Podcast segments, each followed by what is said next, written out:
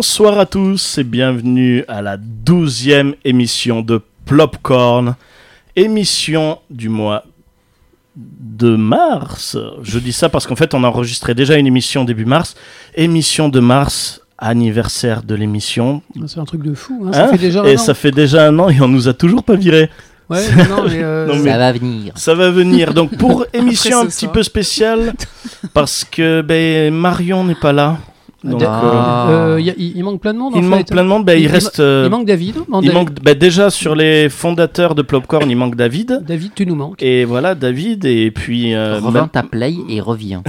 donc il manque aussi Marion qui n'est pas là, mais nous avons deux invités. Donc ben, tout d'abord, je vais présenter, vous le connaissez très bien, le doc. Euh, bonsoir tout le monde. Donc euh, Jonathan Crane, euh, comme d'habitude, euh, euh, très content d'être ici. Voilà. Donc euh, l'é- l'équipe d'origine est un peu am- amputée, mais je pense qu'on va quand même, euh, on va quand même passer un très très bon moment. On va quand même se marrer parce que bon, il y a là on est deux contre deux. Il va y avoir deux anciens et deux invités. Alors un invité qui connaît bien les locaux de Plopcorn, c'est toujours un plaisir de l'avoir parmi nous. Vous le connaissez, c'est Sylvain Brosset. Bonsoir. Bonsoir Sylvain. Et Bonsoir. une petite nouvelle qui a une voix mais digne du meilleur téléphone rose. Je vous présente Oh là là, la vache, Mathilde. la présentation. Mathilde. la voix douce et suave. Je vous Alors- présente Mathilde Gondard. Il n'y a pas que la voix, si on peut la rhabiller, s'il vous plaît. parce que il fait un peu chaud C'est et dehors, il terrible, fait la présentation. Donc Mathilde, bienvenue Mathilde. Eh bien, merci. Ouais, moi aussi, je suis très contente. Là, je vais passer avec vous un beau moment pendant deux heures. Et puis, euh, et puis voilà, quoi. Donc Mathilde, voilà, qui est une grande amie où on aime beaucoup parler cinéma et qui est très à l'aise pour euh, ce qui est des micros par notre expérience professionnelle où je sais qu'on parlait, on aime beaucoup parler. Donc je me suis dit c'est l'occasion de pouvoir partager ça entre amis. Ça marche par copinage ici en fait. Et ben beaucoup, c'est du piston, c'est du piston. on rentre par piston dans cette Il serait émission. temps d'être payé d'ailleurs, parce que à chaque fois je viens, moi, euh, c'est à mes frais, quoi. Le jour, alors tu, vous serez payé le jour où j'aurai ma paye. Donc on va attendre un peu. Il serait temps que tu te mettes à bosser Il serait aussi. temps que je parce travaille un peu. il ils sera ont temps de faire de la pub sur, marre. euh, sur YouTube. hein. Euh, serait normalement, c'est à partir du million de vues qu'on commence à gagner des sous. Allez, ben on fera ça. On fera ça maintenant. On va monétiser nos vidéos. Donc, euh, ben, émission spéciale parce que c'est les 1 an de Plopcorn. On a réussi à tenir. Donc, Ouais, euh, ouais, assez étonnant. Et sans s'ennuyer en fait. Et sans s'ennuyer, on s'éclate toujours. Et donc, c'est pour ça que. Attendez, je Ouais. suis là, attendez. Donc, le thème, le thème sera un peu spécial. Le thème sera comme nous. Ce sera ce qui, n- ce qui ne vieillit pas, en fait. On va parler des films qu'on on a beau les revoir, on se dit, bah dis donc, ça ça n'a pas changé. Donc ce sera le thème de cette émission, émission du mois de mars. Mais nous allons d'abord commencer par la chronique de Back to the Past, donc toutes les sorties du mois de mars. Alors tout d'abord, est-ce que certains membres présents ici ont vu des films au mois de mars Affirmatif. Ouais Ouais. Alors voyons, on va d'abord se faire un... Ben non, qu'est-ce que vous avez vu? Sylvain, t'es allé au cinéma? Oui, Alors qu'est-ce que tu allé voir? Alita, Alita c'était bien. Alita, c'était bien. Ça allait un peu vite, mais c'était bien. Alors Alita qui était sorti au mois de février, par contre celui-là, Euh, moi, je l'ai vu au mois de mars. Alors, tu l'as vu au mois de mars. Eh ben, bah ça oui. s'applique, ça Oui, s'applique. Voilà. Je vais faire le Alita- même aussi. Alita- toujours à l'affiche. Alita Battle Angel, donc on en avait parlé. Alors on en avait parlé lors de la dernière émission avec euh, Jashouyan, Euh, critique très positive. Qu'est-ce que toi tu en as pensé Sylvain? Euh, bien rythmé. Je l'ai trouvé bien rythmé, euh, très joli, même si parfois on voit encore un petit peu le décalage entre l'image de synthèse et le réel. Mais moi, je suis pas un grand connaisseur du manga de base. Alors en fait, moi, je l'ai bien aimé, Oui. justement par rapport à ça, je pense, parce que j'ai pas de comparaison possible. J'ai pas matière à comparer. Donc euh, non, très bien, euh, bien rythmé, très beau. Euh, Elle- ça m'arrive de m'endormir le soir parce que je mange juste avant d'aller au ciné. Et là, j'avais pas bouffé, c'est peut-être la solution. En tout cas, j'ai tenu jusqu'au bout, donc ce qui était bien rythmé. Alors c'est- elle- c'est elle est craquante, Gali. Franchement, c'est Franchement, ouais. une vraie réussite. hein, ça fait visuellement. bizarre au début avec ses grands yeux, justement, parce que ce côté manga. C'était le côté clivant en fait qui avait mis tout le monde, euh, tout le monde d'accord sur internet pour dire que c'était vraiment bizarre, mais au ciné ça passe super bien. Mais la réal est tellement ouf. Euh, je trouve, en Ah termes bah, d'animation. Robert euh, Rodriguez, forcément. c'est, C'est euh, bah, les Portugais sont géniaux. Dès qu'il s'agit de fabriquer quelque chose, Rodriguez avec un Z. Mon Dieu. On va faire, on va faire une émission spéciale Popcorn, espagnol versus Portugal. Tu vois. contre les roues. Les, les- les Portugais contre les roues. Les Portugais contre les roues. Alors, bah, Alita, donc c'est vrai, euh, merci pour ton avis sur Alita. C'est vrai que l'avis était plutôt positif euh, lors de la dernière émission. Euh, le doc, t'en avais. C'était plutôt mitigé, non? J'étais déçu parce que forcément j'attendais un chef-d'œuvre, puisque on, on- on l'avait dit, hein, euh, un film qui est produit par euh, James Cameron, à chaque fois c'est un monument, quoi. Normal- Avatar. Normalement. non, mais Non. James Cameron, il, il s'engage dans rien par accident ou par hasard. Ou, euh, C'est vrai. Et ce film-là, ça fait 25 ans qu'il avait les droits, et donc bah, on s'est dit, euh, pendant, on a- il nous a fait fantasmer pendant 25 ans. Je pense que ce qui est dur, c'est d'amener une licence très connue des puristes et d'un truc- d'un public de niche à justement grand public. Je Oui, pense qu'il était oui. obligé de faire des choix et de faire quelque chose d'un peu plus lisse et Bah, pas du Moi, tout. j'ai pas Ah, été il, a- il- a rien fait, lissé, il a rien lissé du manga au contraire. Mais euh, Donc voilà, on voit qu'il a aimé le matériel d'origine. Il a pris quelques libertés, quelques scénarisations. Enfin, il a un peu américanisé le scénario, mais on voit qu'il y a quand même une passion sur la matière première. il aime sur tellement ça- les choses en fait qu'il a pas su couper. Il a mis trop de trucs dans le Ouais. film. Bah, moi j'ai pas trouvé, tu vois. Après, moi, je me suis régalé. Ah, c'est très bien. Ah, mais très si- clair si et, ça t'a euh, plu, c'est très bien. Ouais, ouais, bah, vivement la suite, hein, j'ai envie de te dire. Euh, peut-être ou peut-être pas. Le film, il n'a pas été, euh, il a pas été euh, récompensé aux États-Unis. Euh, je sais même pas si c'est remboursé. Euh, on n'est pas certain qu'il y aura une suite à Alita, hein, tu vois. Ah ouais. Comme quoi ça a bien changé. Malgré parce que la fin- Ange Gardien, il est toujours sur TF1 et il y a toujours des suites. Il n'y a, pas le même casting, il n'y a pas les mêmes budgets. hein. Ouais, mais en tout cas, euh, c'est Alors, diffusé. Est-ce que d'autres personnes sont allées au cinéma? Mathilde, est-ce que tu es allée au cinéma? Oui. Alors, qu'est-ce que tu as vu? Alors, j'ai vu Captain Marvel. Ah, ça, ça fait. Ben justement, parlons-en. Captain. Marvel. Alors, d'abord, l'avis de madame d'émission. Qu'est-ce que tu en as pensé, Captain Marvel? Euh, moi, je suis mitigée en fait. Mitigée. Ouais, il y avait des bons côtés. Je trouve que l'histoire a été franchement intéressante. L'actrice principale très bien. Euh, j'ai bien aimé le côté euh, Nick Fury et le voir en fait au tout, euh, tout début, si tu veux, de, de, de l'aventure Marvel. Il est même sympathique en fait. C'est la première fois qu'on le trouve ce personnage-là sympathique. Et après, le, pour le mauvais côté, je dirais des fois, ouais, un peu l'humour lourd, quoi. Un peu lourdingue Ouais. Alors, ouais, c'est l'humour. C'est l'humour euh, propre à Marvel qui te que t'as pas trop aimé? Non, parce que des fois, l'humour pro, enfin, l'humour Marvel est bien fait, hein, je Ouais. dirais. hein. Gardien de la Galaxie, moi, c'est, enfin, j'adore, tu vois, par exemple. Mais euh, là, c'était plus, euh, ouais, un peu, un peu bateau, quoi. Le truc euh, Hmm. trop facile. Ouais, Tu humour vois, facile. attendu, quoi. Ouais. D'accord. Qu'est-ce que t'en as pensé, toi, Doc, de l'humour? Euh, moi, ce qui m'a dérangé, c'est l'héroïne en fait dans ce film. Ouais. Euh, Capitaine Marvel, euh, à la base, c'est pas un héros intéressant chez Marvel. Son pouvoir, c'est qu'il vole et qu'il envoie des rayons laser. C'est pas très intéressant. Il n'a pas de blessure euh, dans le passé. Il n'a pas d'origine bizarre ou quoi Alors, que ce soit. justement, tu dis il, Alors, parce que voilà, il faut le- préciser je, quelque je chose parle, je sur parle du personnage. du oui, personnage. Ils, ils ont fait une synthèse. Bon, moi, moi, je suis très, je suis très comics. euh, je connais bien tout le personnage d'origine. Bon, euh, Captain Marvel, c'est une femme depuis relativement peu de temps. Mhm. Et euh, c'est un produit marketing chez, chez Marvel depuis 4 ou 5 ans où ils la mettent en avant systématiquement pour essayer de faire comme Wonder Woman. Wonder Woman, ça a été le premier film de super-héros avec une femme qui a gagné de l'argent. Et euh, tout le monde a dit c'est génial, c'est euh, novateur. Et donc Marvel, il leur fallait absolument un produit comme ça dans le, dans le portefeuille. Et moi, il y avait déjà un côté commercial qui était préparé. Le personnage, il n'est pas apparu comme ça. Mhm. Et le film, euh, moi, j'ai pas du tout aimé l'interprétation d'Alison Brie. Ah ouais? Je Alors, Brie Larson, c'est Genre, euh, pas, pas crédible, quoi, tu veux dire ou, euh, Brie- attendez, j'ai dit Alison Brie. Alison Brie, Ouais. c'est Brie, c'est une Brie autre- Larson. C'est une autre actrice. Voilà. Excusez-moi. Bon, pour moi, c'est Brie. C'est c'est resté le, le morceau de fromage. Je la trouve totalement inexpressive. Euh, le Vous début, m'avez du, perdu. le j'ai début envie du film, il y a d'aller la voir. guerre dans l'espace. elle arrive sur Terre. Et c'est un moment stressant, en fait. Et elle est en mode de survie. Et au bout de cinq minutes, elle commence à faire des blagues et à sourire. Et on se dit, mais même dans un film Marvel, c'est con. C'est pas justifié. Mhm. Elle rencontre Fury, Fury, ils discutent et, euh, et tout de suite elle le- elle, elle l'écrase pas comme une mouche. Ou, euh, elle est censée être un extraterrestre. La, la- la- la- la Terre est censée être une planète de primitifs. Et euh, elle, elle le considère comme un être humain. Elle le considère comme un être euh, sensé. Elle discute avec lui. euh, J'ai trouvé que le scénario était respectait pas la logique particulière que. Bah, euh, le film m'a pas plu. Ouais, mais là c'est plus un problème de scénario que d'interprétation. Après, il y a, coup, après, il y a c'est, euh, énormément de bonnes choses. L'interprétation des cris, par exemple, les, les cris et les, Les. Skrulls. Voilà, les Skrulls, c'est des grands méchants de l'univers Marvel, donc c'est la caricature de l'extraterrestre, euh, odieux, méchant, euh, il se transforme en n'importe quoi. Alors attention, pas de spoil, hein, parce Non, non, que y a- y a pas- y a Sylvain pas- l'a pas vu. y a pas de et spoil. nos auditeurs l'ont peut-être Les, les- encore les Skrulls, est c'est des personnages qui sont assez connus quand même. Donc, ils sont polymorphes. Alors ça, il y, a- il y a la paranoïa au début du film qui est très bien exploitée de l'extraterrestre qui peut prendre n'importe quelle forme et il- c'est très très bien foutu. Et les Skrulls sont formidables. Bah, voilà, c'est on sort du méchant euh, classique. euh, Il y a une espèce de, de prise en compte. euh, les rapports entre les Kree et les Skrulls, j'ai trouvé que c'était bien fichu. Le, le personnage de Nick Fury est super intéressant, comme tu dis. Ouais. c'est- C'est la première fois qu'on le trouve sympathique. C'est ça. J'ai trouvé qu'il y, a- il y a des éléments de la réalisation qui prennent pas le spectateur pour un imbécile. Il y, a- il y a un gag à la fin avec le chat.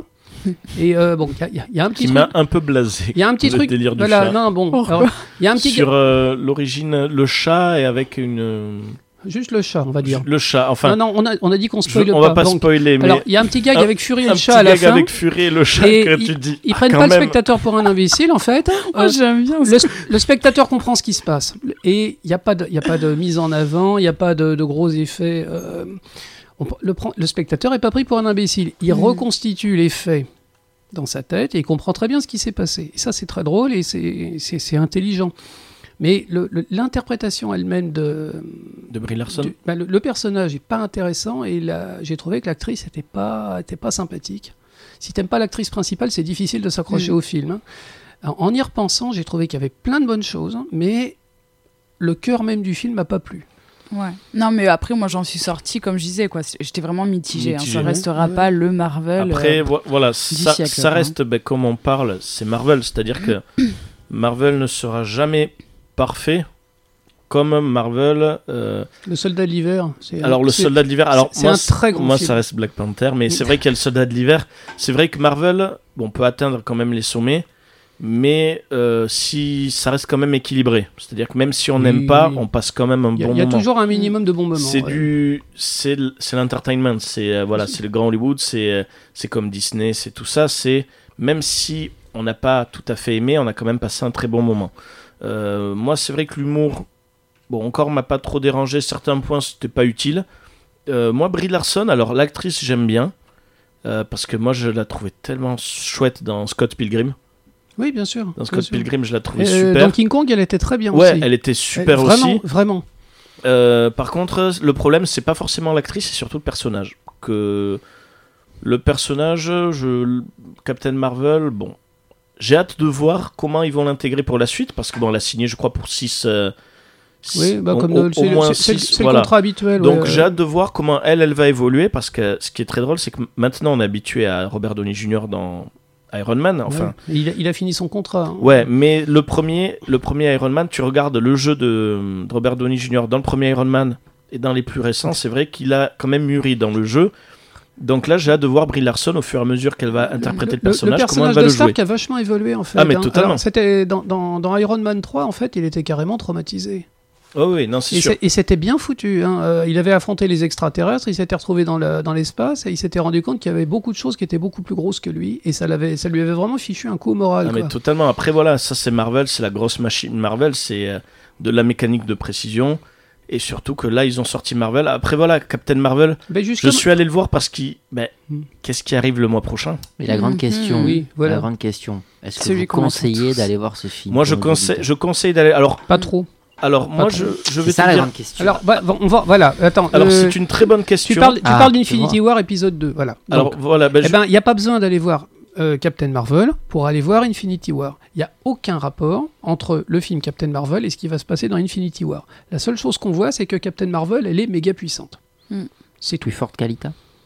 On rencontre Ah le ouais, personnage ouais, ouais. qui va arriver dans Infinity voilà. War. Par en contre, fait. on te présente le personnage qui va arriver, ce qui fait Mm. que quand tu vas regarder Infinity, euh, quand tu vas regarder euh, Endgame, Avengers 4, tu vas pas te dire mais qui c'est cette fille? Tu vas comprendre.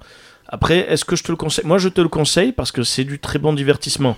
Il y a des défauts, mais on passe quand même un pire. très Ah, bon mais moment. Franchement, dans Marvel, Dans il y a eu Marvel, pire, il y a eu largement pire. Ils ont passé euh, Ant-Man 2 euh, récemment à la télé et c'est vrai qu'avec le recul, c'était vraiment pas terrible. Ah, mais- Je me suis endormi, le moi, en premier, moi, j'étais vraiment pas fan. donc Captain Marvel, il vaut quand même le coup, surtout que, oh, enfin, tu vas. Ce que j'ai adoré dans Avengers Infinity War, c'est qu'ils ont fait le même effet. Ils, t'ont présenté Black Panther.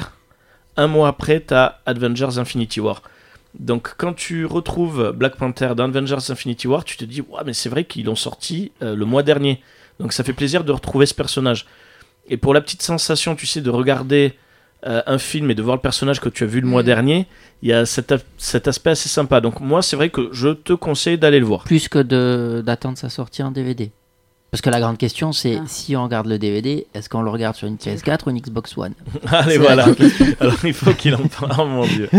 Alors, c'est c'est où pour couper son micro euh? Non, écoute, c'est pas indispensable. Euh, Ok. Bah, c'est surtout ça la question. Tu, pour tu regardes une photo, tu regardes une photo de Brie Larson et tu dis est-ce que je l'aime bien ce- cette fille? Est-ce Bah, qu'elle me plaît? Kong. moi. Écoute, moi j'ai j'ai beaucoup aimé King Kong aussi. Bon, mais Brie Larson dans ce rôle-là, eh ben, elle est pas très intéressante. Et euh, le film est pas très intéressant. On m'a surtout parlé de l'humour. Moi, j'avais déjà été un peu vacciné euh, par rapport à Deadpool 2. Moi, je suis désolé, j'ai pas Alors, été fan c'est de pas, ce du c'est pas du tout le même humour. hein. Mais, Euh, Deadpool 2, c'était excellent. Non, c'est Voilà. Voilà, Deadpool. de- Mais en- de- parce que à- c'est à une de mes anglais. élèves qui m'a dit écoute, l'humour, Non, alors, un petit peu potache euh, Deadpool- dans Marvel, euh, Captain Marvel. Captain Marvel, non, c'est de l'humour. euh, Non, mais Ça reste quoi de l'humour digne Tu sais de, quoi du on MCU va quand pas même. faire chier les gens. J'attends le DVD. Allez. Très bien. Après, si tu vas voir Endgame, tu survivras. Am- Amplement. Voilà, tu Amplement. comprendras. C'est pas comme Thor Ragnarok où là, tu, il y a des trucs euh, que tu Ouais. comprends pas trop. Là, tu Et- peux t'en passer. Et on rappelle la sortie de, du dernier Avengers? Dernier Avengers, ben ça, on verra pour le Back to the Future. On en reparlera justement. Donc, autre film, qu'est-ce que vous avez vu d'autre au cinéma? Alors j'ai vu Us Alors, de Jordan Peele, donc euh, qui est soi-disant le, le renouveau du, du Oui. film d'horreur. ouais. Alors quand j'ai dit soi-disant, je, je pense que Alors voilà, Vous allez comprendre de- ce que j'ai raconter. ouais. Euh, alors j'ai pas vu le précédent de Jordan Peele. euh, Euh, Get Out. Get Out, qui, est- qui a la réputation d'être un vrai chef-d'œuvre. Bon, mais la, la bande-annonce était très très impressionnante pour celui-là. C'est des flashs, on sent qu'il y a une espèce de cauchemar. Je me suis dit, bon, ça doit valoir le coup. Et j'ai été vraiment déçu. D'accord. Alors je ne dis pas que le film est mauvais, Mhm. c'est très bien, mais de, mon, de toute évidence, le côté afro-américain du réalisateur et des acteurs principaux est particulièrement mis en avant. C'est un peu comme Black Panther. J'ai eu l'impression que le film était un peu sur, euh, surévalué. D'accord. C'est bien, c'est compétent, il y, a des, il y a de très bonnes idées, mais il y a aussi pas mal de maladresse et finalement pas beaucoup de rythme. C'est censé être un film d'horreur, mais ça fait pas très peur. Euh, Il y a des idées qui sont très bien. Je peux raconter sans vraiment spoiler? Ouais, tu peux faire un petit synopsis. oui, c'est parce ce que, là, je, ouais, dire, là, ouais, je suis, il très- me je, semble je- je suis voir un peu flou. peu, On essaye de euh, pas spoiler. Donc, alors, Us, si tu vois la bande-annonce, tu comprends pas ce qui se passe. bon, C'est une c'est- famille. c'est une famille qui part en vacances. de jumeaux maléfiques. voilà, c'est exactement Ouais, ça. il a l'air. Après, moi, il me donnait vraiment envie. Ouais. C'est une famille qui part en vacances et un jour, devant chez eux, ils se retrouvent avec leurs jumeaux maléfiques. Il y a toute la même famille, en fait, qui est dans la cour et qui va commencer à les poursuivre et à vouloir les tuer. C'est Mhm. une idée qui est excellente. Euh, les, les personnages se justifient. C'est pas seulement des clones ou des monstres. C'est euh, il y, a- il y a une scène en fait où la mère de famille discute avec l'autre mère de famille Mhm. et lui explique en fait euh, qu'elle a eu une vie complètement opposée et qu'elle veut se venger. C'est un peu Cendrillon, tu sais, c'est un peu la Belle au bois dormant à l'envers. Ou ça, c'est un concept qui est très intéressant, qui fait peur.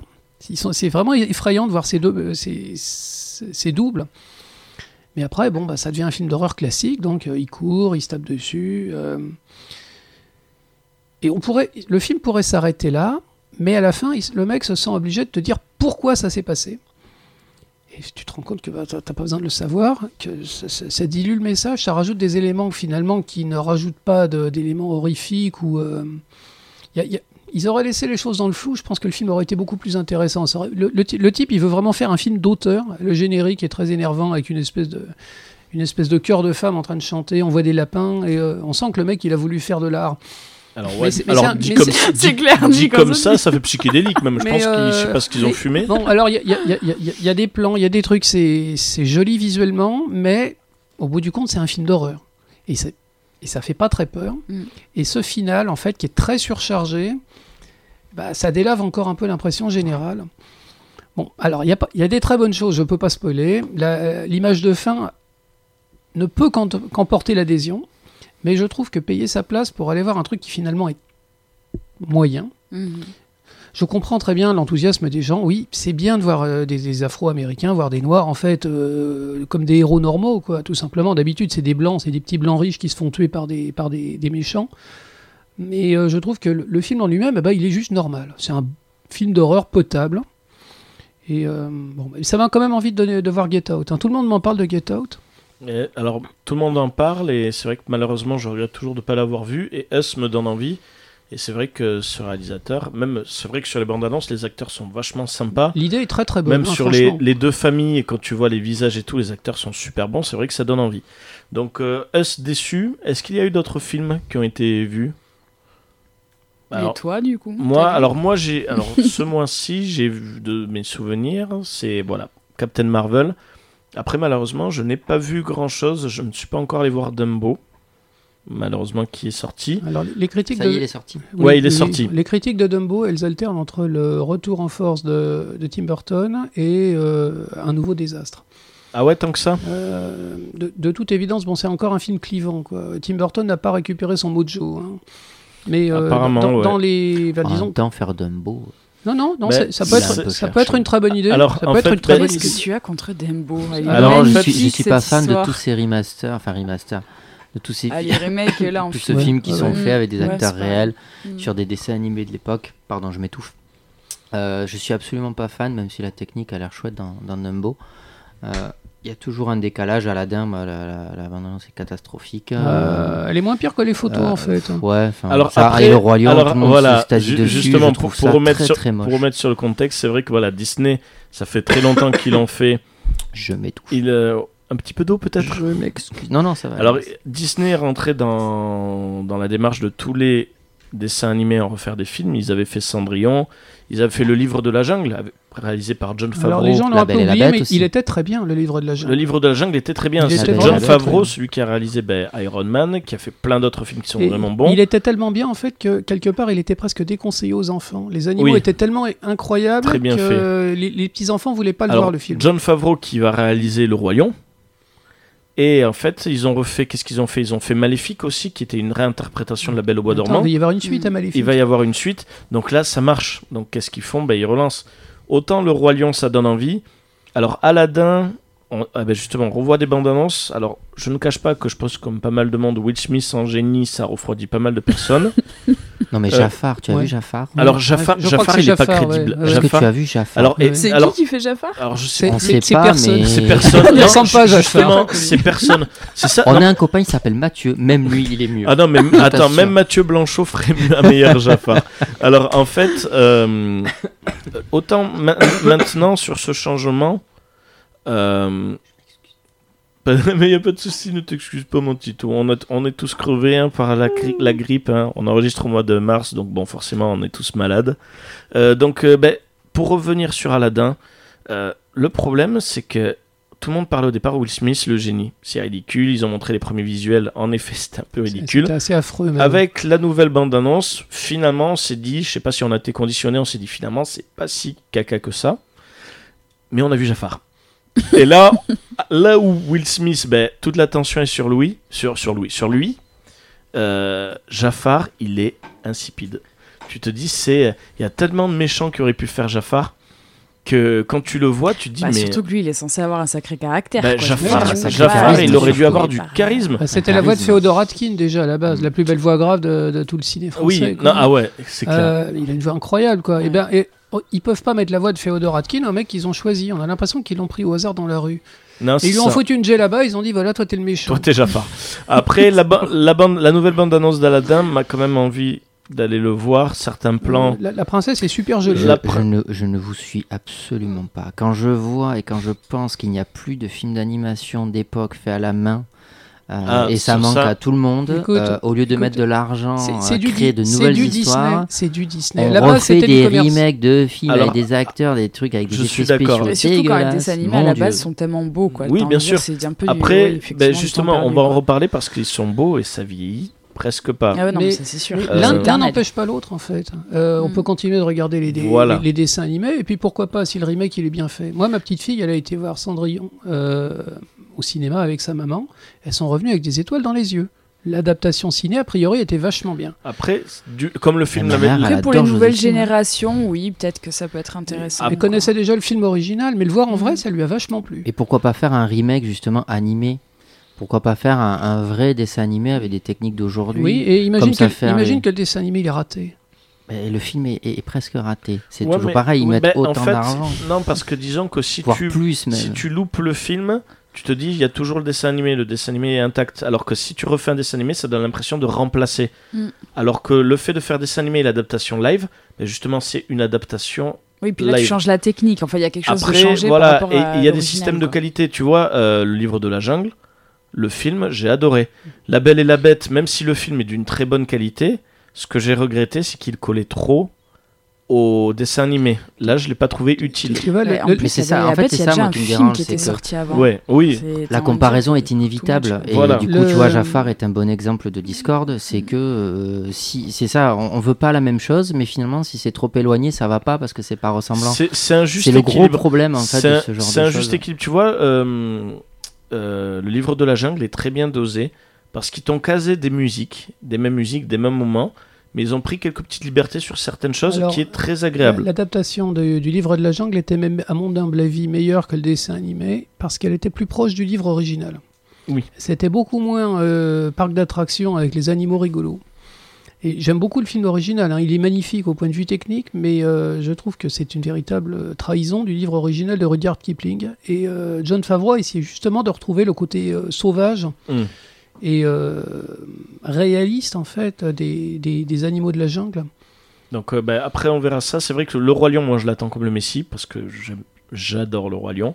Je te Mais- un petit faire le part. Mais euh, La, la- la bande-annonce, Après- elle, elle euh, ouais, vraiment, c'est des frissons. C'est très On va voir. Sylvain protester dans le cinéma.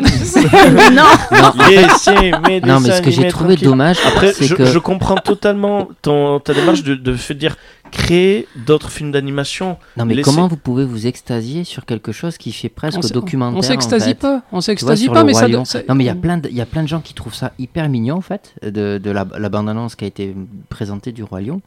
Je trouve ça extrêmement générique. On dirait un documentaire pour nous rappeler la vie d'époque, quoi. Comment ça se passait au temps des dinosaures. de- tu sais, quand ils refont des remakes en Écoute, 3D, on dirait ce truc-là. de, de toute évidence, tu fais pas partie des gens euh, pour qui ce film. Euh, est- enfin, t'es pas visé par ce film. Laisse-nous rêver, ok Mais- Non, mais j'ai envie de te dire, c'est comme la mode. Tu sais, les gens, ils vont dans les magasins, ils prennent ce qu'on leur- ils achètent ce qu'on leur donne. Mais et malheureusement, le cinéma, il y a un petit peu de ça sur ce genre de remake. Écoute, quand tu, fan. quand tu vois des gosses qui sortent du ciné et qui sont de bonne humeur, qu'est-ce que tu veux dire de plus? Bah, au McDo, ils sont T'es pas obligé, bonne t'es humeur. pas Est-ce que obligé de c'est leur... le meilleur non, mais t'es pas obligé de les amener chez McDo non plus, les gosses. Mais une fois de temps en temps, ça Il y a- fait plaisir. Il y a, il y a flunch.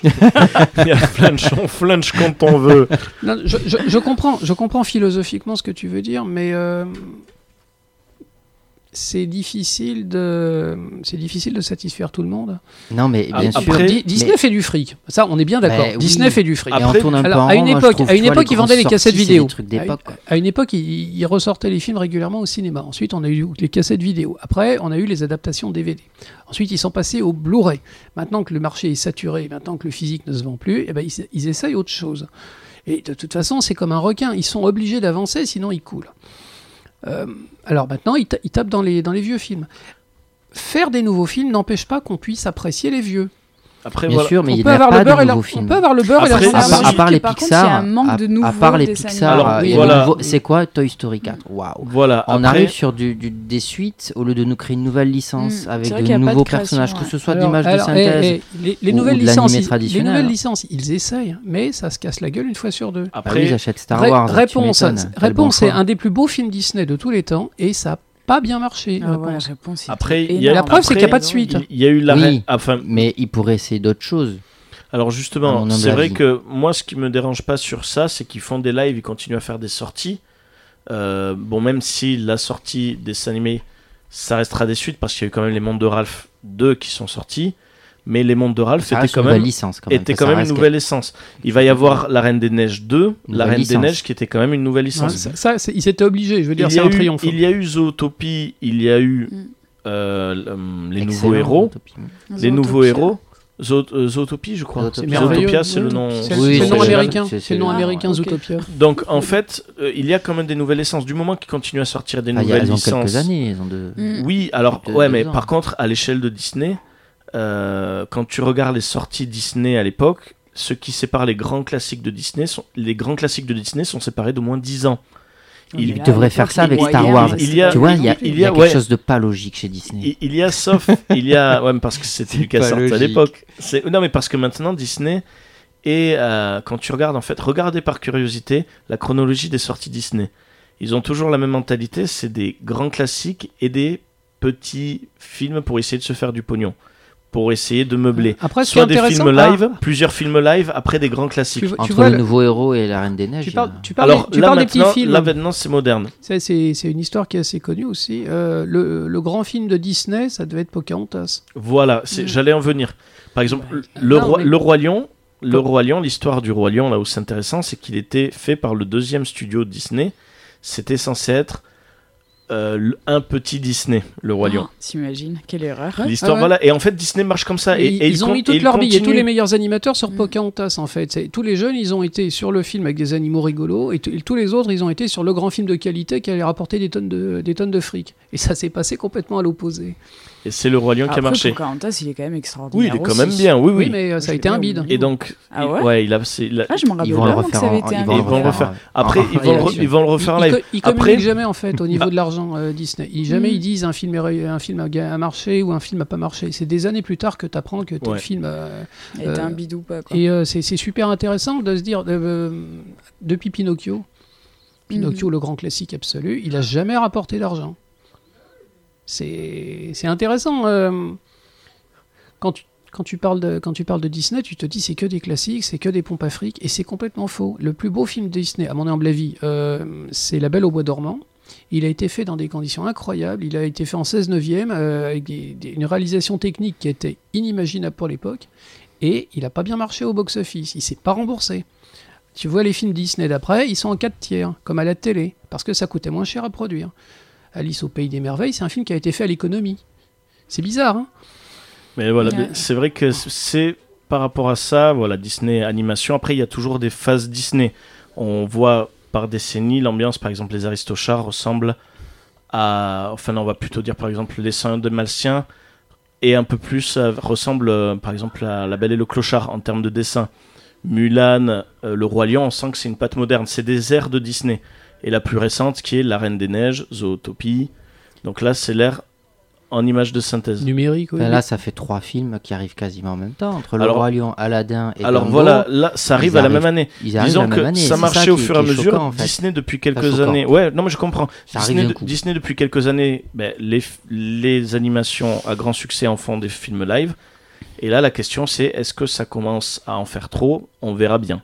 Le problème, c'est qu'on ne perd pas de qualité. Donc Dumbo, j'espère qu'on ne perdra pas de qualité. J'aimerais le voir quand même. Alors, il paraît que ça manque d'âme, tout simplement. Ben, on verra bien. C'est vrai que hum, moi, j'ai peur que ça fasse comme Alice au Pays des Merveilles, la même adaptation de Tim Burton. On verra ça. Après, qu'est-ce qu'il y a eu d'autre comme sortie? Cette année au lit Il y a bon après, il n'y a pas eu de grandes sorties assez exceptionnelles vu le mois de février qu'on a eu avec que des bons films qui sont sortis. Par contre, on parlait de février. Tu avais vu un film qui était sorti au mois de février Ah oui, ouais, moi j'ai vu le Chant du loup. Et euh, celui-là, ouais, je le conseille, mais vraiment quoi. Il était. Il est euh, toujours je il était, oui, il passe encore et euh, franchement, il était Donc, excellent. film français avec Omar Sy, c'est ça? Il y a Omar Sy, euh, je me rappelle plus le nom de l'acteur principal, je crois que c'est François, je sais plus quoi là. Euh, Il y a Reda Kateb aussi. Mhm. Et euh, franchement, tout. L'intrigue, l'histoire, elle est Alors, euh, ça, géniale. ça parle de quoi? Et alors, en fait, si tu veux, c'est au niveau de l'armée dans les sous-marins. Ah Donc, tu vois un petit peu le milieu, comment ça se passe dans les sous-marins et tout ça. Et en fait, à un moment donné, euh, il y en a surtout un, en fait, qui a le don d'entendre, si tu veux, les bruits. Donc, Les il oreilles d'or, c'est ça Ouais, voilà, Mhm. en fait. Donc là, du coup, il écoute vraiment tous les bruits pour identifier qu'est-ce qu'on a autour de nous et tout ça. Et en gros, après, j'en dis pas plus parce que j'ai pas envie de spoiler au niveau de la fin et tout ça. Mais ils se retrouvent dans une situation où, en fait, ils sont tous coupés de tout.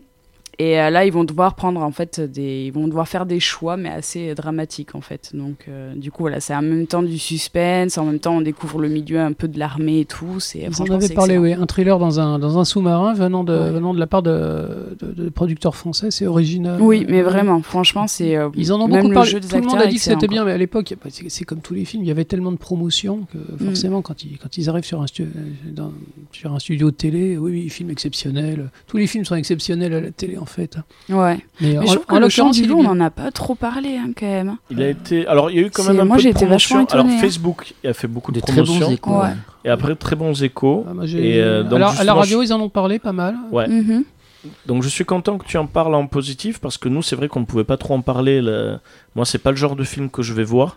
Sur... Franchement, de l'année, je dirais c'est un des meilleurs que je suis allé voir. Tu vois, D'accord, vraiment, ben, je le conseille. Ben, donc, Ouais. ben, on vous conseille du coup d'aller voir Le Chant du Loup s'il y est toujours. Et euh, après, voilà, ben, sortie cinéma, c'est bon. On a eu d'autres sorties qui étaient des bandes annonces. Qu'est-ce qu'on a été gâté en bande annonce aussi? Parce que bon, il y a des gros classiques qui arrivent, donc la grosse machine de bande annonce. Donc, on nous remet du Avengers pour nous rappeler qu'il y a Avengers qui va sortir. Alors, euh, les frères Russo ont quand, même, ont quand même dit officiellement que la bande-annonce, c'est que le début du film, Oui, et toutes les images ne sont pas forcément dans le film. Ils nous avaient déjà trollé, euh, a à droite et à gauche, les, les bandes-annonces Marvel, en fait, ils savent que les gens les analysent image par image, et euh, ils ont déjà mis des fausses, euh, des fausses images dans certaines bandes annonces. Le, le précédent Avengers, par exemple, il y avait la, on voyait des images de la scène finale où on voyait Hulk, et en fait, il apparaît pas du tout. Il est au début du film, il prend une, trou, il prend une rouste, euh, et puis après, il veut plus sortir, Hulk. Hmm. Et, euh, ils jouent sur ça. Ils ont beaucoup joué aussi sur. euh, bon, là, on, il est sorti un petit moment, donc on peut spoiler. Sur Thor Ragnarok, Mhm. sur son œil. Dans la bande-annonce, tu le vois quand il déchaîne les pouvoirs, il a les deux yeux. Alors que dans le film, il se fait crever un œil. pour Et ressembler à son père Odin, en fait. Et donc, ils remettent la même scène où là, il a l'œil crevé. Donc, il y a un seul œil où il y a des éclairs qui sortent. Mais dans la bande-annonce, ils l'ont modifié. Exprès, ils lui ont mis avec les deux yeux. Comme ça, la personne, c'est, il joue sur le réflexe des gens qui regardent et qui disent Ah, tiens, il y avait ça dans la bande-annonce, ça va se passer comme ça. Et lorsqu'il se fait crever l'œil, les gens disent Mais pourtant, dans la bande-annonce. Et quand ils remettent la scène, Ouais. Mais c'est énorme en On fait de faire à ce tout. point Ouais, la comparaison Ouais, entre la bande-annonce et le film. trollent. Ouais, ouais. Maintenant, tu as des sites entiers qui vivent sur ce genre de trucs. Les Bah, mecs, voilà. ils analysent image par image et ils disent il va, il va y avoir ci, il va y avoir voilà. ça. Alors en fait, Alors, il y a Marvel- beaucoup de Marvel, pronostic de. Ah oui, oui, oui. Ah non, alors moi, ça- moi c'est vrai que c'est le pronostic, moi, qui, c'est une idée qui commence un peu à me saouler, mais euh, ça se fait beaucoup. C'est beaucoup de youtubeurs font du contenu où ils parlent de la bande-annonce. Ah Pendant une heure, ils peuvent te parler d'une alors, bande-annonce. si, si un jour je suis président, je te garantis que ce sera la peine de mort pour ces gens.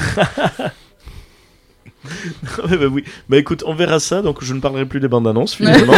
On Et, va euh, zapper cette section. Non, je, vais- je- je- je vais profiter du passage pour vous dire de voter pour moi, les amis. Et après, donc qu'est-ce qu'il y a eu d'autre comme bande-annonce Toy Story 4, moi qui me donne envie. Ben, c'est marrant. euh, Moi, pas du tout. Ah ouais J'ai Ah été très ouais. déçu. Alors moi le 3, alors ben, moi, moi le 3 j'ai pas trop aimé mais rien que en fait là où je suis fan c'est l'idée de de faire un jouet à partir d'une fourchette. C'est le jouet tout pourri qui en fait est vivant parce que on en a fait un jouet et en fait j'aime beaucoup la réflexion sur est-ce que n'importe quel objet en fait qu'est-ce qui définit un jouet d'un objet Ils avaient déjà fait ça dans c'est un ça que court métrage. Il y avait un court métrage Toy Story où Ouais. ils se retrouvaient dans une assemblée de jouets McDonald's, en fait, de jouets donnés dans les. Ils avaient été abandonnés. D'accord. C'était un petit un court métrage de 5 minutes. Euh, il, était, il était en bonus d'un DVD, je sais plus lequel.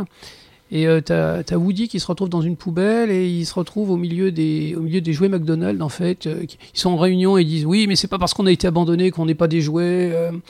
et c'était formidable ce truc. Et en fait le, le thème a déjà été abordé. D'accord. Après il y a les cassos qui ont bordé avec les sextoys aussi mais euh, voilà heureusement Oui, qu'ils vont C'était merveilleux. C'était merveilleux. on, va, on va arriver à la flashlight et puis elle tombe et elle commence à vomir. donc bon heureusement donc je vous invite à regarder cet épisode des cassos. Euh, Tous les épisodes des cassos. tous les épisodes des Cassos. Alors après, il y a eu une bande-annonce qui a fait couler beaucoup d'encre, juste de l'encre. C'est euh, Dora l'exploratrice, le film. Enfin, en fait ça a l'air pas mal. vraiment hein. parler de ça là Oui, oui, oui. Bah, pourquoi pas, c'est un vrai film. Hein. Il y a eu la sortie, donc c'est officiel, Dora l'exploratrice va sortir. Ah. Euh, De alors, toute évidence, il s'adresse aux enfants de moins de 10 ans. hein. ça c'est sûr. Mais, Mais, euh, mais la question c'est, les enfants de moins de 10 ans, est-ce qu'ils regardaient Dora quand ils étaient petits? Parce que Dora, ça fait un petit moment qu'on n'en parle plus trop quand même. bah, c'est une marque, ils veulent vendre plus de jouets. Ouais. Parce que voilà, j'ai entendu parler de Danny Trejo qui ferait le singe. Oui, ça c'est merveilleux. c'est vrai Ça c'est l'histoire de l'année. Ça c'est euh, Ouais, Machete. qui- Machete. et- Donc voilà, donc bon, ben ridicule, mais. non, pourquoi à pas voir. Pourquoi Ouais, pas oui, après oui. tout Mais tout à, tout à fait. Vous en pensez quoi, vous, Dora, le film? No comment. Sylvain, je te sens songeur. Voilà. Euh, et Bon, y a- alors, on va parler. Attends, oui, excuse-moi, c'est Vas-y, pas, plus- dis-moi. c'est pas plus con que de faire une suite au film des, des Angry Birds. Oui, c'est sûr, c'est Donc sûr. voilà, ils viennent de dire qu'ils vont faire une suite à Angry Birds. Euh, pour- pourquoi pas? Mais euh, pourquoi pas un film d'horreur exploratrice si c'est fait Non, correctement. Après, moi-même, je, je l'attends comme un fou. J'attends Détective Pikachu, donc euh, Oui. j'ai pas trop à critiquer. Alors ça fait quatre émissions, je crois qu'on est, on est, Ça on est fait, au courant. ça fait quatre émissions que je dis voilà. C'est comme à chaque. Alors Mathilde, tu voilà, tu es invité, tu ne sais pas. À chaque émission, je dis que j'attends Détective Pikachu et je dis que Qui veut la peau de Roger Rabbit est mon film préféré. Voilà, en gros, c'est j'ai un quota à respecter. Ting Voilà, c'est ça. Voilà, c'est ça. Achievement. Alors dernière bande annonce, dernier avant de pour finir euh, le Back to the Past, euh, il y a une bande annonce d'un film qui était très attendu, d'un réalisateur très apprécié. C'est son neuvième film qui va sortir. C'est Once Upon a Time in Hollywood, le nouveau film de Quentin, Quentin Tarantino, Oh. avec Brad comme Pitt. acteur Brad Pitt et avec Leonardo DiCaprio Ah.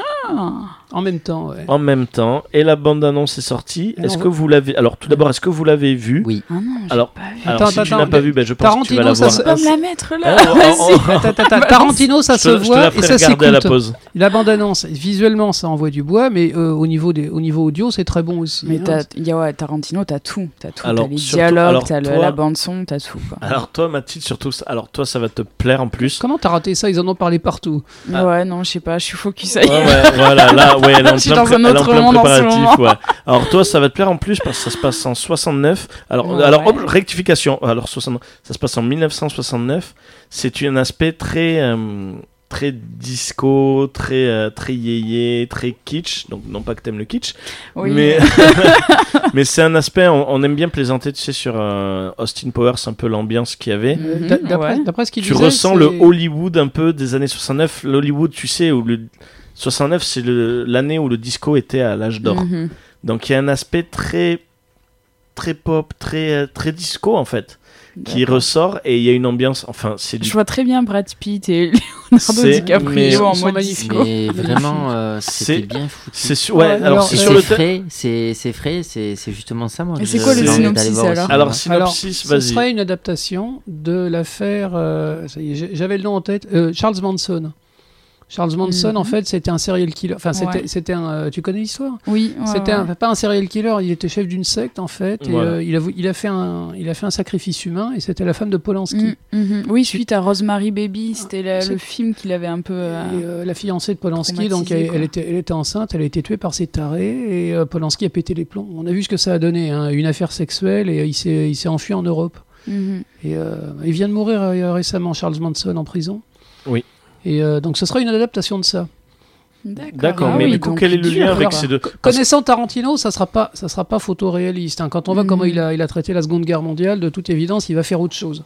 Mais il semblerait que ça soit la base du, du, du scénario. Du film. Après, Après, euh, la bande-annonce montre énormément de trucs, mais en même temps, on voit pas grand-chose. Il y a rien qui vraiment Voilà, frappe. tu euh, vois tout, mais tu vois rien. Ça te montre l'ambiance, mais ça te montre pas l'histoire qui va se passer. Parce que Et ça du te coup, les donne envie deux là, ils suite. sont censés faire partie de la secte ou du On sait milieu. pas. Bah, justement, on sait pas. Ce qu'on sait, c'est que Leonardo DiCaprio est un acteur. euh, après, enfin, c'est un des plus grands acteurs de l'époque Mhm. dans le film. Et Brad Pitt, c'est son cascadeur. D'accord. Mais tu as un aspect très. Après, comme Tarantino, l'univers, tu vois qu'il aime. Donc, t'as Hollywood. Ça sent Hollywood. C'est Mhm. Hollywood de, bah, de fin 60, euh, début 70. Donc, t'as cet aspect Hollywood, c'est très cinéma, très intéressant. Euh, bah, on te montrera la bande-annonce. euh, on va faire même du. On va montrer que c'est en live. On te montrera la bande-annonce pendant la pause musicale et on en reparlera tout à l'heure. J'adore. Donc, vraiment. Déjà, je vois une photo, j'adore. Ouais, non, vraiment sur le visuel, ça va être excellent. Et rien que sur une scène de la bande-annonce où tu vois le jeu de DiCaprio, tu te dis, mais DiCaprio, quel acteur. Mais il est Plus, ça avance, mais plus ce il que est dire. Plus ça exceptionnel. avance, plus il est. Déjà euh, qu'il était, il était déjà très il est bon, capable de tout jouer. Ce mais type DiCaprio, mais Ouais. plus ça va, plus je l'aime, cet acteur. Et puis avec Tarantino, il il a Et avec Tarantino, donc, euh, il est tellement bon. Ben, Mm. faut se dire que c'est quand même le mec qui s'est fait saigner pendant le film de Django, littéralement. Parce que je sais pas si vous connaissez il, il a l'anecdote. pété un verre, ouais. Il a pété un verre. Le verre qu'il pète dans Tarantino, au moment il fait style qu'il pète un câble, voilà, il improvise. mhm. Tu sais, il tape un verre de rage et euh, il se frotte euh, avec une serviette, il se prend une serviette, il s'essuie le sang. Mais il s'est vraiment ouvert la main. Ils ont continué à jouer. Donc le verre qui pète, c'était un pro où il se pète, il pète le verre avec la main et il continue à jouer en s'essuyant la main alors qu'il s'est vraiment Mm. taillé la main. Non, et puis là, c'était son premier rôle vraiment de méchant. Enfin, je veux dire, il était Oui. Crédible, mais c'était Mhm. extraordinaire, quoi. C'est Donc euh, vraiment- voilà, vraiment on- On le exceptionnel. déteste du premier coup d'œil, ouais. Donc Once Upon a Time, vraiment, ouais.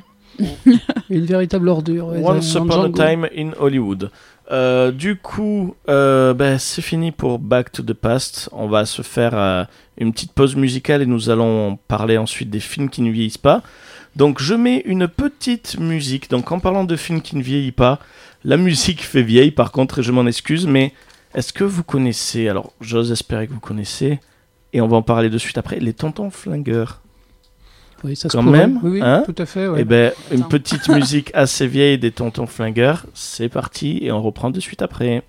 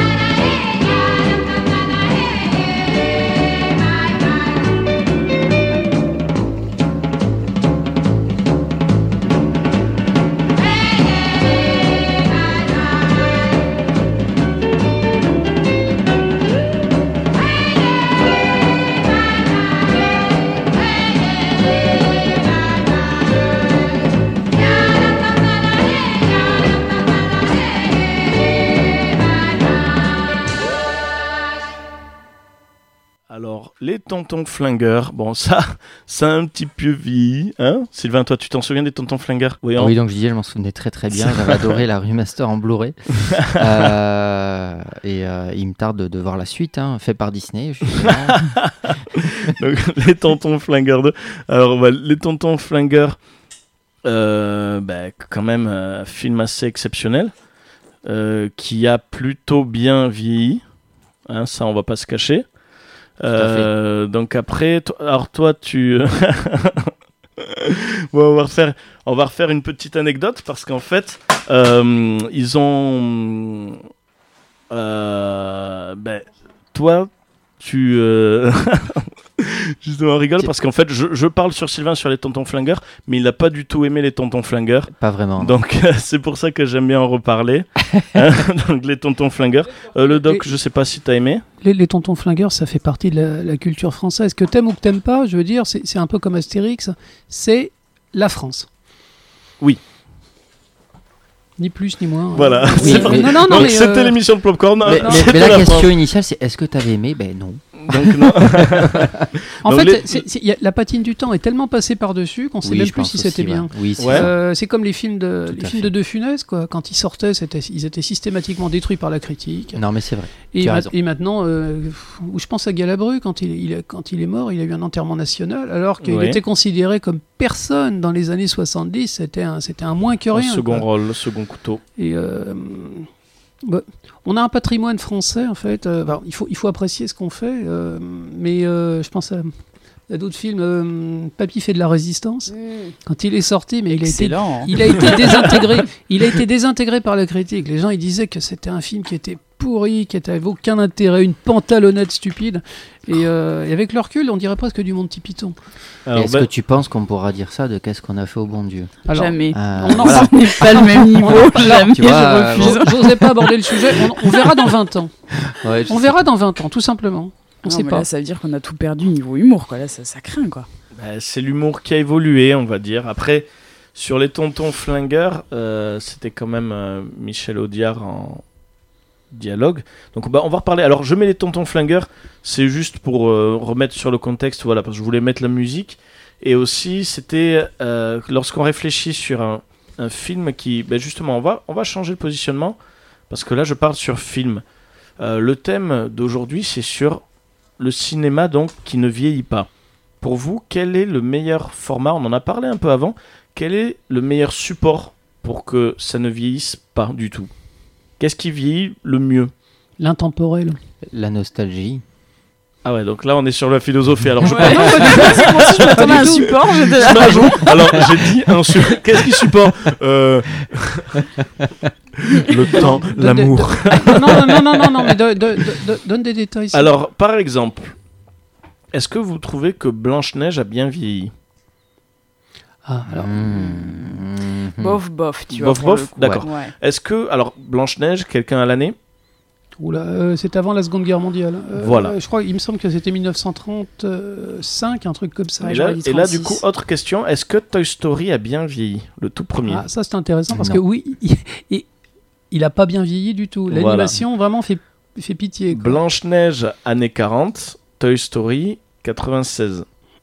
Donc, au final... Après, je pense Ouais, que c'est pas, pas les mêmes techniques. forcément Alors le voilà. dessin animé pour moi qui vieillit mal, c'est plus l'histoire en fait. Si L'histoire tu veux, le jeu. Ouais. Parce que pour le coup, Blanche-Neige, il est quand même très nunuche, tu vois. C'est Oui. c'est plus trop d'actualité, je dirais, d'un Ah point de vue oui, société d'accord. en Il y a fait. des scènes, il y a des scènes que tu reverras dans aucun Disney. La sorcière qui se moque du, qui se moque du squelette et qui donne un coup de pied dedans, tu reverras plus jamais ça dans un Disney. Il y a beaucoup de cruauté dans Blanche Neige. Hein. Ah, je sais pas. Moi, j'ai vraiment le côté un peu très très nunuche Ouais. en fait. Tu vois, qui Les- je pense passerait L'héroïne est très nunuche, mais la méchante Ouais. est très très méchante. Parce que justement, la, la question, elle est méchante. Elle Elle est très très Elle est méchante. très méchante. Après, la question, c'était surtout euh, quel est le support vieilli? Voilà, parce que justement, on en vient. Le film d'animation, donc en image de synthèse, Ah oui, c'était les débuts. c'était c'était les débuts. Donc maintenant, ça va peut-être mieux vieillir. Peut-être que Toy Story 3, dans 20 ans, sera. On se dira, ben ça a bien vieilli. Alors, Mais la question, tu vois, que je te dis, c'est que Toy Story, qui est 96, a très mal vieilli. Blanche-Neige, ça reste vieux, mais c'est les années 40. Ça fait quand même. Tu vois le Noël de Monsieur Jack, longtemps. par exemple euh, Ouais. C'était les, c'était les débuts de l'animation image par image moderne. Ils ont mis des moyens euh, assez considérables pour l'époque et ils ont vraiment fait évoluer les, les, les placements de caméra. Par exemple, il y a des vrais mouvements de caméra dans le, le Noël de Monsieur Jack. Et quand tu le revois aujourd'hui, c'est encore un enchantement, mais l'animation, eh ben, elle, est, elle est très saccadée par rapport à ce que font les, les productions Laika. C'est Oui. des- c'est des anciens. euh, c'est- les productions Laika, c'est Kubo, euh, c'est euh, Paranorman, ils ont fait beaucoup de films. C'est des films qui sont en, euh, en animation image par image, ils sont tellement bien faits qu'on a l'impression que c'est l'image de synthèse. Oui. Alors que le, le Noël de Monsieur Jack, eh ben, il- ça se voit qu'il a été fait à la main en fait. Euh, Mais je trouve que ça fait son charme en fait, justement, ce côté saccadé. eh ben, les, les- les productions Hardman, par exemple, les, les Wallace et Gromit, euh, les, les pirates, euh, il y, a- il y a tout un charme, la, la plasticine, euh, le- on, on sent presque les, les empreintes des doigts sur les, sur les personnages. Et ça, ça, ça, ça vieillit pas, parce Wallace et c'est Gromit. vraiment une Mm. technique particulière aussi. Ouais. C'est, c'est, enfin, les images de synthèse, malheureusement, ça va, ça va évoluer encore. Et ce qu'on voit aujourd'hui paraîtra dépassé dans, dans- d'ici une dizaine d'années. Parce Tu- que la technique sera encore plus souple. Il y aura sûrement des colorimétries vachement plus poussées. On le voit déjà avec les images de synthèse, l'évolution qu'elles ont eue. Euh, ça sera la même chose pour les films d'animation. Ça 3D. dépend du talent des personnes qui sont impliquées. Tu vois, Gollum dans Le Seigneur des Anneaux, euh, c'est un film qui a 19 ans. Et Gollum, il n'a pas bougé. Je l'ai revu en 4K, le film, et Gollum, il est parfait. Ouais, mais c'est un mix entre acteurs réels et mais euh, il y a un, intégration il y a de un talent d'animation dans Gollum qui est pas le même euh, dans d'autres personnages en Alors image de là, synthèse. Oui. là, c'est intéressant parce que du coup, on parle de films qui mélangent acteurs et images de synthèse. Au niveau technique, Le Seigneur des Anneaux n'a pas bougé. C'est vrai que sur ça, parce qu'il y a pas mal de films qui mélangent. Alors, je sais plus, vous avez, bah tiens, ça peut être marrant. Vous avez un exemple d'un film qui mélange acteurs et images de synthèse, mais qui ont très très mal vieilli. On a tous pensé à la même chose. Voyons. Eh ben, Star Wars. Ouais, c'est pas Les, faux. les remixes, de- t'as pas pensé Oui, le- oui, oui, les- oui. les- Non, oui, oui, oui. Les remixes de Star Wars qui ont été faits dans les années 90, eh ben, ils sont dégueulasses. Ouais, ouais. Le- C'est le mot, ils sont dégueulasses. L'image de synthèse, elle est dégueulasse. Elle est très mal intégrée. Ça a super mal vieilli. On peut tous les citer, un Ghostbuster en tête. euh, quand on le revoit aujourd'hui, le premier. Bah, euh, encore, je trouve que ça, ça- a plutôt bien vieilli. Quand tu Ouais, vois les gargoles quand elles se réveillent, c'est Ouais. catastrophique. hein. Ouais, après, c'est vrai que la nostalgie. Le, le Ouais, film, a, c'est le ça. film a été trop bien retravaillé. Euh, à l'époque, quand ça passait euh, dans un cinéma sur de la pellicule, les effets spéciaux passaient très bien. Quand Ouais. tu fais un film en 4K, que tu retravailles l'image à mort, t'as tous les détails qui piquent. hein. Euh, Ah oui, ça mais fait ça sur les Indiana Jones. Dans les Indiana Jones, les films ont été tellement retravaillés que quand tu es en studio, tu vois l'ambiance du studio. Oh, la scène des rapides d'Indiana Jones qui est complètement dégueulasse. Maintenant, elle est Ah dégueulasse ouais, aujourd'hui. Quand Et, tu la euh, regardais au cinéma, t'étais Ouais, époustouflé. mais là, là, elle a mal Mais vieilli. c'était pas le même rythme parce que si je peux prendre justement une question de rythme, j'ai beaucoup de mal à faire regarder Rocky aujourd'hui aux gens qui ne connaissent pas la saga parce Ouais. que justement il est très mou, c'est une écriture d'époque, c'est un rythme d'époque et du coup on peut dire que ça a vieilli Mais et ça ne plaît pas à tous aujourd'hui. C'est à pas un film d'aventure. Rocky. non Donc, du coup, ce qui est Non, intéressant, c'est qu'on parle. C'est que y a- y- on, parlait tout à l'heure de tendance, mais il y a aussi une question de rythme, et c'est ce qui fait qu'aujourd'hui les films d'animation sont plus péchus qu'avant. C'est parce que les rythmes sont beaucoup plus rapides, et sont plus fluides et mieux enchaînés.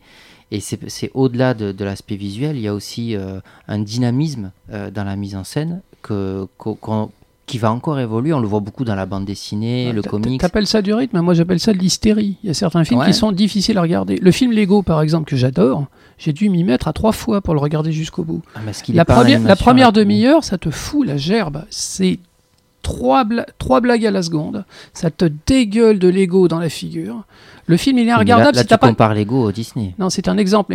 Le, le film Lego, il finit par trouver son équilibre et finalement, c'est un chef-d'œuvre. Mais la première demi-heure est épouvantable. C'est volontaire, c'est volontaire d'ailleurs. hein.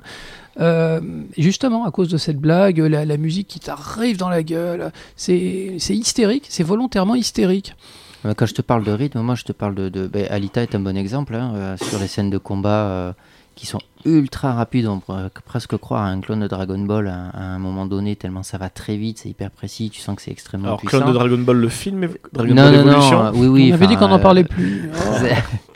Mais euh, l'animation est envers ça, hein, notamment chez Disney. hein, ça reste les, les, les maîtres euh, en la matière, enfin pour moi en tout cas en animation 3D. Euh, ça va encore évoluer. Rassurez-vous, ça va encore évoluer. Quand on voit l'animation, ce qu'elle arrive à faire, ça va évoluer. Oui, mais, Donc ça nous paraîtra plus vieux encore dans il, quelques il reste années. le, il reste le talent de l'animateur quand même. Il reste le, le talent des gars qui vont, des, des compositeurs, des gars qui vont te mettre les, les, les, lumières, les, les, les fringues numériques. le, le- dernier, euh, comment ça s'appelle euh, les, les Indestructibles 2. Oui. Ben, le film est incroyable au niveau visuel, mais il est vachement moins intéressant que le premier. Oui. Le Après, premier, ouais, non, c'est sûr. Et donc, c'est intéressant, Sylvain, parce que tu parles. C'est vrai que lorsque je parle qui a bien vieilli, je parle surtout de visuellement. Mais lorsque tu me parles de Rocky, en effet, tu me parles de l'écriture. C'est vrai qu'il y a aussi. euh, les temps changent, donc euh, il y a aussi la manière d'écrire et de vivre une histoire. Sur. euh, c'est vrai qu'il y a eu les vécus, euh, les films d'espions, souvent, enfin, les ambiances, les thrillers. Ce qui est intéressant, c'est de voir les, euh, les genres qui évoluent au fur et à mesure, les genres qui marchent le plus. Par exemple, dans les années 60, est-ce qu'il y a eu le même nombre de films d'horreur sortis que dans les années 80-90 Il y a eu l'époque, par exemple, des slashers, tous les films Halloween, Scream. C'est vrai qu'il y a des genres qui changent en fonction du temps. Il y a des tendances. Dans Il les y a des 60, tendances C'était les le cow-boys, non C'était Ouais, les alors, il y a cow-boys qui les rapportaient cow-boys. des sous. Alors justement, Cowboy, en parlant de films qui vieillissent bien, je trouve que les films de Les cowboy, westerns, ça passe toujours bien. ben, les westerns, ben, par exemple, même ben, toutes les musiques, euh, Les sept mercenaires. Mm. mais ça, après, même la musique, il y a la musique aussi, par exemple, Ennio Morricone, je trouve que ça ne change pas. Ça vieillit très Ben, bien. ça, par exemple, c'est des films, ils sont retravaillés, ils rep- repassent en 4K, tu peux les regarder sur une Ouais. de télé, et ça, ça n'a pas bougé. Ça, ça bouge pas. Donc, Mm. les- le Far West, les films de cowboys, ça passe bien. Euh, donc là, en parlant de films qui. Non, Ah, pas, pas pas tous, trop, pas trop. Non, non, c'est pas ça, c'est que on parle, enfin, pour parler de, de rythme, euh, j'ai essayé euh, il y a peu de temps de regarder Akira, qui est un chef-d'œuvre. Ah, Akira, J'ai eu en animation. Beaucoup, beaucoup, beaucoup de mal parce que le rythme, notamment le, le- le- le premier tiers, est extrêmement lent. Aujourd'hui, on ne ferait pas un film d'animation avec un rythme pareil. Alors, je, je vais Pourtant, me faire. la ouais, technique est époustouflante. je vais me faire, je vais aujourd'hui, me faire taper, le- taper sur les doigts. C'est vrai que Mais le rythme, Ak-. Akira, Akira, j'ai pas été si emballé que ça. Euh, après, j'ai parce que j'avais lu le manga que j'adore. Je l'ai découvert très très tard. C'est du bonheur ce manga. Et tout le monde me parlait d'Akira, donc la technique est fabuleuse. Époustouflante, même C'est encore aujourd'hui. impressionnant, hein. même Ouais, encore, ouais. ça a très bien vieilli. On a du mal à croire que ça a été fait avec des Par mains, en contre, fait. Ah, le rythme, c'est peut-être que je n'ai pas. jeu. Voilà, ils ont fait une histoire à part entière, alors que pour moi, c'est tellement plus riche, ils auraient pu creuser. C'est vrai que c'est peut-être l'histoire tu peux pas nier que c'est quand même un grand classique. un- Ah, un mais- C'est un film qui ne vieillit pas. Ah, mais je, je ne peux pas dire du mal. C'est juste que l'histoire, j'aurais aimé qu'elle soit traitée différemment, mais je peux pas Moi, je dire que du c'est un mal. vieux film, justement. Ah, oh, Alors en, ter- visuel- en termes techniques, visuellement, Bah, en termes de rythme, alors oui, il y a un petit grain de, de- qu'on ne voit plus aujourd'hui, des une façon de, de mettre une mise en couleur assez pas molle, mais aujourd'hui c'est beaucoup plus dynamique dans les Euh, mises en couleur. À a- l'époque, il gouachait. Ouais. Euh, la, la gouache sur un celluloïd, c'est magnifique. Aujourd'hui, ça n'existe plus. Il colorise à l'ordinateur et, et c'est froid. C'est froid, mais il rajoute souvent des textures et, et par contre, il pousse énormément les contrastes, ce qui fait que les couleurs sont plus dynamiques, elles sont plus péchues aujourd'hui sur certains, Mm. certains types d'animation. Euh, et c'est vrai qu'Akira fait un petit peu vieux, mais il a surtout vieilli hein, dans, dans son, dans le rythme. dans le rythme, quoi. Et ça, et ça il fait vieux du coup. Enfin, Regarde- moi, quand je le vois, je vois que c'est un vieux regarde les film. Miyazaki. Les Miyazaki, euh, c'est les techniques d'animation ont complètement euh, changé euh, en 20 ans, mais on a l'impression de, que c'est toujours animé pareil. C'est toujours, on a l'impression que c'est toujours gouaché, on a l'impression que et il n'y a pas de rythme dans les films de Miyazaki. C'est lui qui raconte l'histoire et c'est toi qui, c'est toi qui partage le truc en fait. T'as pas besoin de rythme dans un film comme Totoro par exemple. euh, Non, bien sûr. ou Porco Mais, Rosso. mais- On peut pas dire qu'on s'ennuie dans Porco Rosso. C'est un film qui a toujours été lent. non, mais Akira, on s'ennuie au début. Là, je comprends. beaucoup. Et donc là, on parle de films qui ont mal vieilli. Alors, je vais demander la parole. On va commencer par euh, Jeff. Vous allez réfléchir, réfléchissez tous à un film à l'inverse qui a super bien vieilli. Alors, film ou dessin animé. hein. Là, on va faire tout genre confondu. Non, C'est facile, c'est Blade Runner. Blade Runner. Blade Runner ou Alien euh, Ouais, Alien, non, intéressant. pas- euh, Ridley Scott, en tant que réalisateur, a toujours su euh, faire des images intemporelles. Il s'est jamais intéressé à faire de l'anticipation, de la science-fiction. Lui, ce qui l'intéressait, c'était le réalisme. Hmm. Blade Runner, en fait, c'est c'est des maquettes, hein. C'est des décors dans la nuit, dans la pluie, et euh, on te dit que ça se passe en 2029, il n'y a pas de problème, c'est en 2000, euh, non, en Mm. l'occurrence, le, le premier c'était 2019.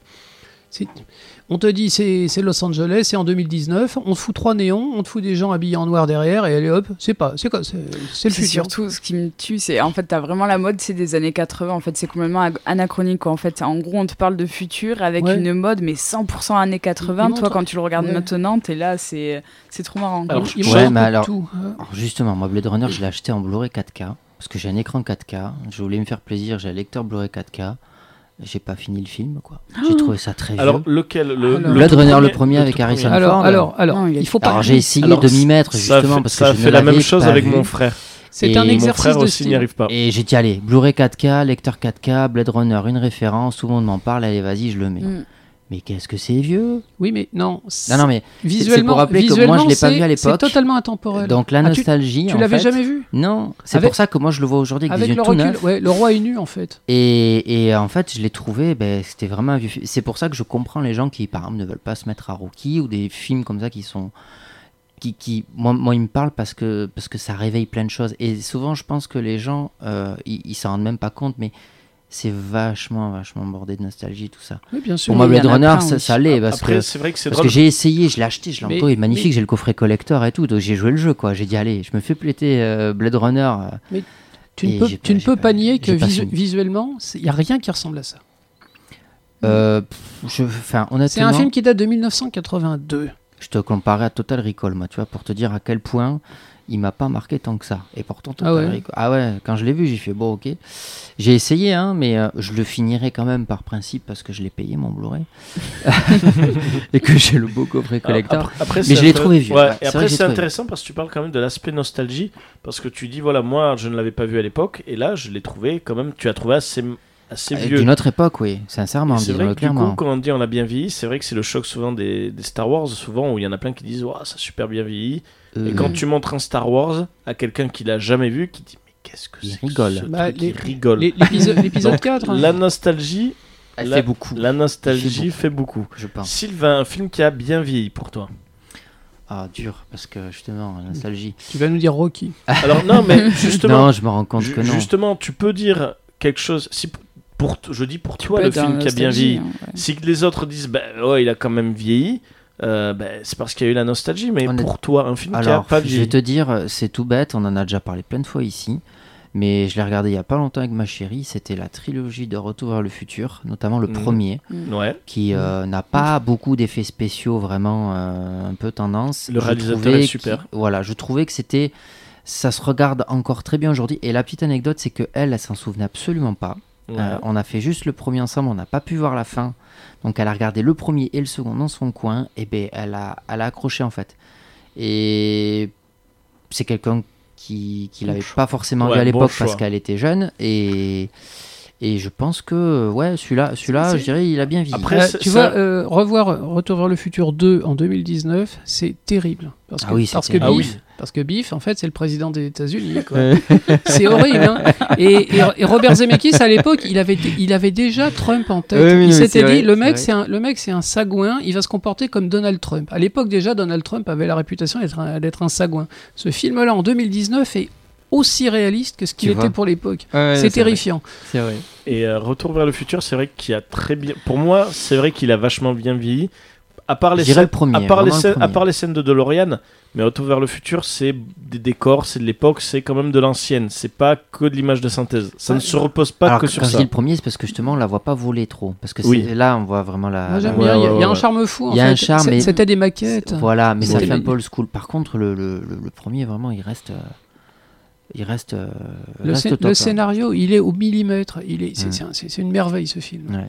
Mais du coup, je- voilà, pour moi, ce serait celui qui a bien vieilli. Donc ça a bien Ouais. vieilli. Et toi, Mathilde, film qui a bien vieilli. Ouais, mais alors pour moi, ça serait, on va dire, voilà, un mix de 100% nostalgie et puis de, en même temps, les effets spéciaux ben, ils sont, sont super. C'est Jurassic Park. Merci. Oui. Ça, clairement, Merci.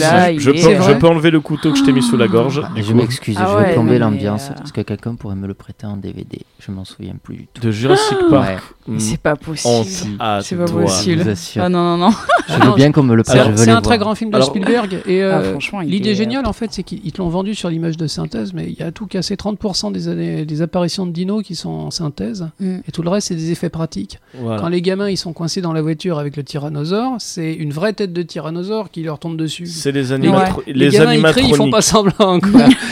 et Voilà. et c'est un film en fait qui a réussi à conserver le côté, euh, le côté réel en fait euh, de Ah, la bête. complet. Ouais, ouais. Non, Et, euh, franchement, ouais. c'est- je pense que même dans 50 ans, je peux le remater Ouais. encore. Je me dirais non, il est Parce que tout simplement, c'est un très grand quoi. film. C'est un Alors, très je, grand je film te, je te remercie de Mm. me parler de ça euh, parce que t'en avais pas parlé, j'aurais parlé de Jurassic Park. Donc ça me permet de parler d'un autre film. Tu nous parler de Roger Rabbit alors? Je ne sais pas, on verra ça. Euh, Là, niveau effets spéciaux, on peut peut-être en parler. euh, donc euh, c'est vrai que Jurassic Park c'est très bien parce que bon c'était tiré d'un livre, Jurassic Park, Le parc Jurassique le en français, parc Jurassique. qui est extraordinaire, un super bouquin. Et du coup c'est vrai que ça a bien, Ouais. il a Ma- vieilli Ma- à Michael merveille. Crichton, c'était un très grand écrivain.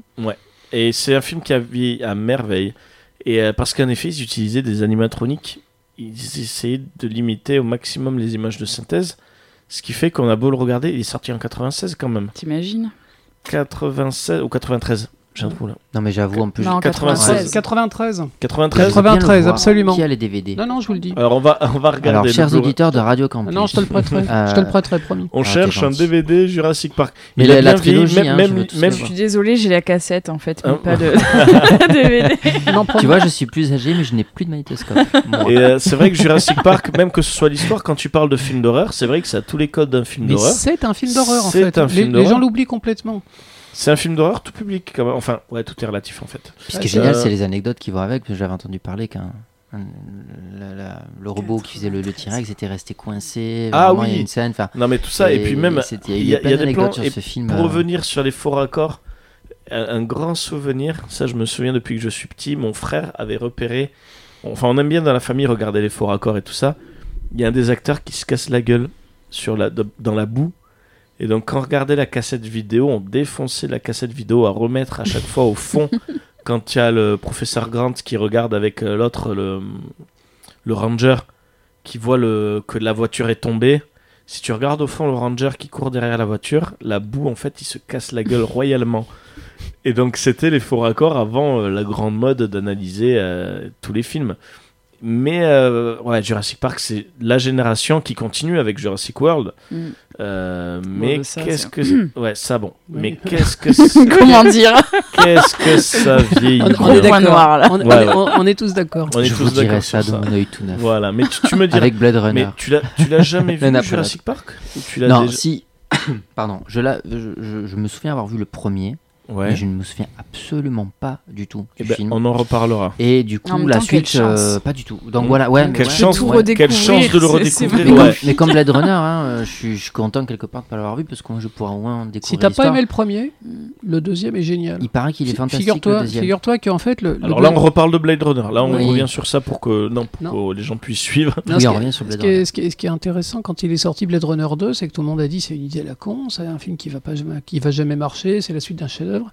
Et Blade Runner 2 est meilleur que le premier Blade Runner. il paraît. Et lui, il restera pas dans l'histoire du cinéma. C'est le premier qui a marqué les gens. alors du coup on va venir alors je pense que tout le monde est intéressé pour savoir moi le film qui a le Ah oui, d'ailleurs, on quel s'en est le fiche de film rien. En fait, Alors, on connaît déjà la réponse. Je vais vous le dire. Le film pour moi qui a le mieux vieilli, c'est Forrest Gump. Non, je... En fait, ouais, finalement, il a vachement bien C'est vieilli. c'est vachement bien Non, fait. c'est qui veut la peau de Roger Rabbit tu, le... tu le choisis vraiment. Alors, là, Non, en fait, je sais pas. En effet, euh, il a super. Non. euh, tu sais pourquoi? D'abord, Alors c'est très, c'est très difficile. Moi, moi c'est vrai que j'aurais dit aussi Jurassic Park, en effet, par les animatroniques. Après, euh, là je le dis pour plaisanter, mais je pense sérieusement dire qu'il veut la peau de Roger Rabbit, parce que mélanger acteur live et Alors, le truc c'est que alors, enfin, je suis désolé, avec NBA Jam, il est bien meilleur. De quoi lequel? Non, pardon. Ah, NBA. Jam, non, tu veux dire Space, Si, tu veux dire Space Space Jam. Space Jam. NBA Jam. Euh, alors tu vois par exemple. Par exemple, on, on peut mélanger, je trouve que ce qui se mélange bien, c'est pour ça on parle dessin animé, je trouve que ça se mélange mieux le live mélangé avec euh, le, euh, le dessin animé que les lives mélangés avec les images de synthèse. Mary Poppins, même si ça reste un peu vieillot, euh, c'est encore assez joli. Tu vois quand même les différences. Qui veut la peau de Roger Rabbit Je trouve magnifique. C'est le plus beau film d'animation du monde, hein, tout C'est- simplement. ça mélange, mais il y a une, un visuel, contrairement à alors, un- Les ambiances un- étaient les exceptionnelles Mm. encore aujourd'hui. alors voilà, par exemple, il y en a d'autres qui l'ont fait comme Cool World. Hmm. Mais Cool World. Ils avaient, Bah, ils Space un Jam avec dixième euh, du Jordan budget. aussi, mais c'était complètement Bah, loupé. Ouais, attends, non, non, non, Space Jam. Alors Space Jam, je l'ai vu quand j'étais petit, j'ai adoré. Ouais. J'ai hâte de voir le Euh, 2. là, alors, il faut pas, il faut pas plaisanter parce que l'animation dans Space Jam est réellement exceptionnelle. Mais le reste, c'est le reste du film qui vaut, qui vaut pas vraiment Non, triper. c'est pas terrible. Mais les Mais- intégrations sont parfois maladroites. Là Mais où Roger Rabbit avait Mais fait qui très veut la peau hein. de Roger Rabbit mélangée C'est pour ça, on, on- on se moque de moi. Non, pas du tout. On est d'accord. Mais qui veut la peau de Roger Rabbit a merveilleusement bien vieilli parce que si on prend. Que le côté dessin animé de Roger Rabbit, l'animation est toujours belle. Si on prend le côté live, ça a toujours très bien vieilli. Mais si on mélange les deux, ben, même le mélange des deux supports, animation et film live, ça a merveilleusement bien vieilli. En fait, ils ont. Je pas trop sûre, tu vois. Moi, je pense qu'il y a Je vraiment trouve- le gros côté euh, Alors, nostalgie à mort, parce que j'adore ce film aussi. Peut-être en Je effet. serais curieuse de savoir, par exemple, là, la nouvelle génération, qu'est-ce qu'ils en pensent, tu vois, si tu leur passes maintenant le film. Alors ma gamine a détesté.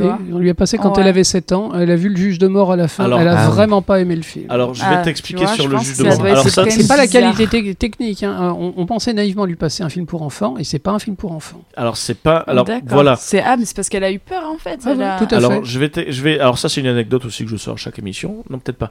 Le juge de mort, j'avais une peur bleue du juge de mort. Quand. Alors voilà. Ça, alors moi, voilà, moi ce que je disais toujours, ça je le raconte souvent à l'émission, quand j'avais peur à l'époque, je me cachais à la cuisine et je regardais entre la porte, c'est la... j'entrouvrais la porte et je regardais la scène. Quand c'était triste ou quand ça faisait peur. Euh, quand c'était, quand ça faisait peur, je me mettais, en fait, Roger Rabbit, je me cachais deux fois. La première, c'était la scène de la trempette avec la chaussure. Mm. Je ne supportais pas la chaussure qui meurt. Même actuellement, quand je, quand je me le regarde, je me cale bien sur le dossier, je regarde la scène, la scène de la chaussure qui meurt. Et puis la petite réplique en arrière. Elle est naze à la godasse. elle est morte. Elle est morte la godasse, ce Elle est patron. naze à la godasse. Aime pas de drogue. Ça, traumatisé. Et la deuxième, c'est le juge de mort à la fin. Quand, bah, quand il se fait écraser, quand il se gonfle avec les Mm. yeux là, lorsque j'ai tué ton frère. Alors ça, flippant. Eh, je, repense à, je repense à la trompette. Est-ce que tu te souviens euh, il- la première fois qu'on voit la fameuse trompette, en fait, c'est une allusion à, à Blanche-Neige.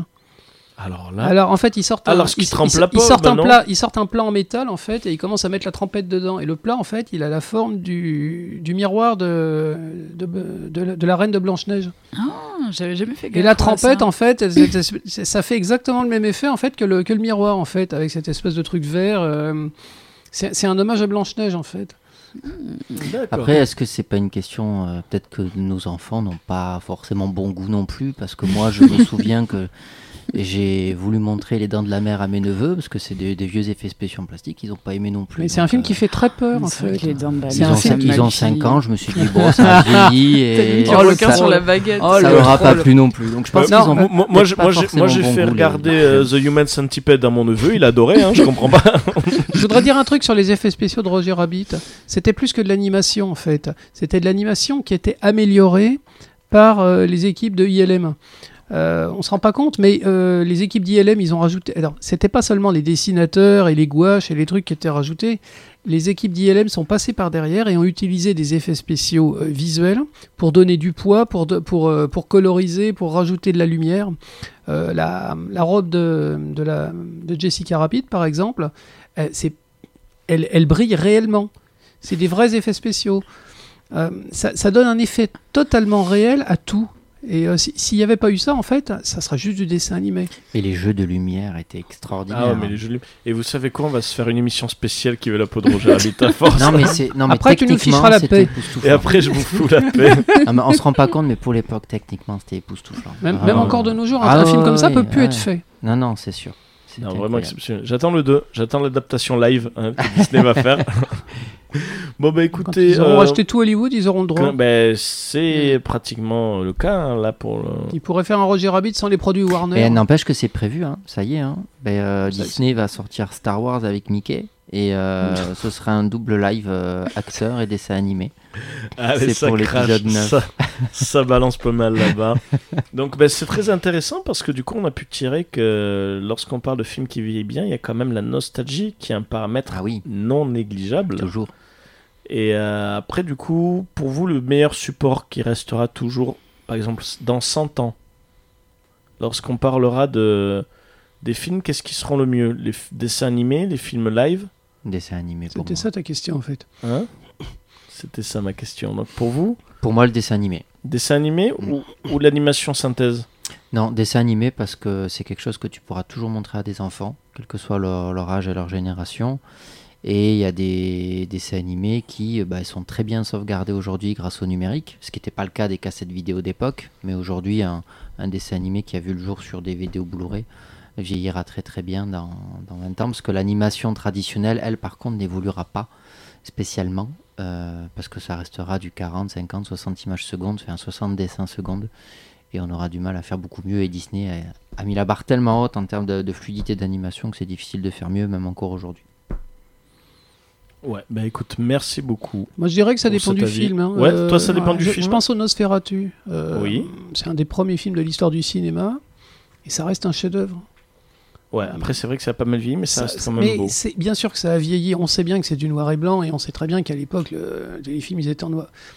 Les personnages ils bougent, euh, mais mais il y a quelque chose de totalement. euh, on sait qu'ils sont tous morts, je veux dire, mais les acteurs ont l'air tellement vivants en général. Mm.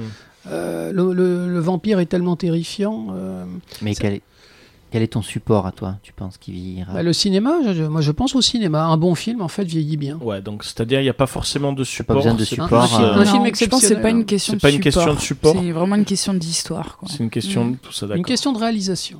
Mm. Bon, C'est vrai qu'on parlait des films français, Ah, on parlait, on parlait des tontons flingueurs. C'est toute la génération. euh, Bah, ça vieillit pas. Lino Ventura, Gabin, Lino enfin, tu, tu Ventura, les regardes toute- encore c'est et toute toujours. cette quoi. vieille génération et c'était une C'était question. des gueules, même si tu sais pas qui c'est. Oui, c'est des gueules. Mm. T'es euh, t'es- t'es hypnotisé. Ils étaient, ils étaient connus, c'était c'était des stars, c'était parce qu'ils avaient Puis de la les présence. jeux, quoi. quoi. Enfin, les, les jeux, moi, je les trouve enfin, extraordinaires, quoi. Et puis les films Et aussi. donc vous c'est- pensez que les Ça films change de Ryan Bensetti. hein. et vous pensez les films récents français, ça va bien vieillir ou pas? Là, ça dépend vraiment desquels. Ça dépend lesquels. Let's exemple, Dance ou je sais pas Voilà quoi. le. Avec Ryan le film Bensetti, que là. tu as vu. Du Le coup. chant du loup, Le bah chant oui, du loup. lui par exemple, je pense que oui, ça peut tout à fait très bien vieillir. Il y a pas de souci. D'accord. Donc, euh, ouais. Après, Tonton Flingueur, d'autres films. Les films de De Funès, ça a quand même un peu vieilli. Ouais. C'est un humour d'époque. C'est un humour euh, très ouais. théâtral et ça plaira pas à tous. Enfin, ça, ça peut pas plaire à tout le monde je, je aujourd'hui. me je souviens, pense. je me souviens d'un été où il y avait le petit neveu qui avait 7 ou 8 ans et on est tombé sur, euh, je crois que c'était Oscar ou Pouic Pouic, un de ses, un de ses films. Et le gamin qui avait 8 ans et qui avait internet chez lui et une Xbox, il a ri, il a ri, il a pas arrêté de la soirée. Si tu ris encore sur, Xbox. si tu ris encore sur euh, sur sur De Funès, quelque part, il a bien fait son boulot. hein. Euh, Ah, moi, C'est pas De- la qualité du film en fait, c'est l'interprétation de, Funès, moi Funès. j'adore. Moi j'adore De Funès. C'est vrai qu'est-ce que le jeu est. Après voilà, c'est une question Mais- de jeu. Le Là, jeu Est-ce que nous on l'adore pas parce qu'on l'a connu gamin ou très jeune Mais non, mon encore, petit- mais je te dis, mon petit neveu, c'était pas du tout ça. Et il, est, il, il a adoré En le fait, film. je, je pense qu'on le saura si ça. a Ouais. bien- En fait, la question, nous, je pense qu'on ne peut plus juger si ça a bien vieilli. Je pense qu'en effet, c'est en interrogeant les générations futures. Mm. Ah, c'est tellement beau, putain. c'est en interrogeant les générations futures pour voir si ça a bien vieilli. Je pense que c'est plus avec ce dialogue entre générations qu'on peut savoir. Parce que c'est vrai que nous en parler, on dira toujours que ça a plutôt bien vieilli. Mm. Bon, sauf certaines exceptions, il y a des films Ouais, mais bon, complètement encore eux qu'on dégueulasses. est là pour leur montrer aussi, parce que je pense que de même, clairement, personne n'ira chercher, tu vois. Ah non, les- ça, c'est clair. Euh, ils, ont- ils ont films fait un, euh, ils ont fait une interview dans, euh, dans les, les, les revues de cinéma euh, à travers le monde. En fait, ils ont demandé aux cinéphiles quel était le meilleur film de tous les temps. C'est c'est une question à la con euh, qui a déjà été posée plein de fois. La dernière fois qu'ils ont posé la question, euh, je parle de tous les cinéastes du, du monde entier. hein, Mm. ils ont voté pour Les Enfants du Paradis. Ok. qui est un film euh, français en noir et blanc qui a été tourné pendant la Seconde Guerre mondiale dans des circonstances euh, difficiles. Ça a été voté meilleur film de tous les temps par des gens qui s'y connaissent en cinéma. Ah, Moi, j'aurais pas mis celui-là. Vous savez ce que j'aurais mis Non, je plaisante. On est français, Donc, en, on est français en fait, on est myope, on, on est myope, on a les choses sous le nez en fait. Quelquefois c'est c'est facile de dire c'est français, bon on passe à... Ah on non, moi je suis pas d'accord. il y a Bienvenue a chez bon les Ch'tis. Il y a quand même chez les Ch'tis qui. mais plus ancien, si tu veux. Ouais, ouais. C'est là, dans les temps modernes, Les je dirais qu'on a carrément baissé, tu vois. Mais euh, sinon, dans les années euh, enfin, précédentes, franchement, non, le cinéma français était Ah, Attendez, excellent. il y, a- il y a Brice 3 qui est sorti quand même. euh. Ouais. Ça donne envie. de OSS retourner au 117, cinéma. Alors, oh, ouais, alors là, ouais, 117, ouais, c'est c'est excellent. Voilà, voilà, 117, j'ai ouais. trouvé le bon exemple. Là, OSS 117, oui. c'est tellement Là, n'importe oui. quoi, c'est tellement intemporel. On Oui, pourra le revoir dans d'ac- 30 ans. Oui, je pense. suis d'accord. ouais, C'est vrai qu'on l'a oublié, mais c'est vrai que ce Ouais. film, il vieillira très très bien, je pense. C'est de l'humour absurde en Ouais. fait. Euh, c'est intemporel. C'est- Je le disais. C'est une très belle image en plus. Ils avaient fait un super 77, effort au niveau des, c'est qu'ils sont en voiture en train de tourner le volant là, c'est merveilleux. Ah, bah, le jeu à l'ancienne, c'est 117. Ouais. Ah ouais, c'est 117 est très bon. Les deux, bah, les deux sont les très deux bien. c'est très bon. Le 3 qui avait été annoncé, donc on attend avec impatience. Mais donc, à suivre. Donc, euh, c'est fini pour cette chronique. Ben, merci à vous pour l'invitation. Non, alors l'émission n'est pas finie encore. C'est voilà, donc euh, le débat est fini. Donc la nostalgie, on avait déjà fait un thème donc au service des films. Donc euh, voilà, hein, on voit que j'essaie de coudre. hein. Grave. non, parce qu'en fait, j'ai repensé à la nostalgie. C'est vrai qu'on avait fait une émission sur la nostalgie. Et encore une fois, elle revient toujours. On a beau parler des films qui vieillissent, qui vieillissent pas, la là- nostalgie Là, revient si tu veux, c'est le second rôle en fait. Là, c'est le second rôle. Voilà, c'est un On effet peut-être faire secondaire. une, une émission autre que sur le cinéma. Hein? De quoi? Oui, bah, étant donné que les- nous, Popcorn, c'est une émission de cinéma, je pense qu'on fera une autre émission. Bah, le jeu vidéo. c'est Hein? ah La ouais, ben, dessinée. On en verra parlera à la rentrée, On, on en reparlera peut-être à la rentrée. un clin d'œil, clin d'œil. On en reparlera peut-être à la rentrée. Donc, pause musicale. Je vais parler d'un thème précis. On avait parlé des films de Far West, des films de musique qui ont plutôt bien vieilli. Donc, on va parler ici de Ennio Morricone. Alors, c'est parti. La Horde sauvage.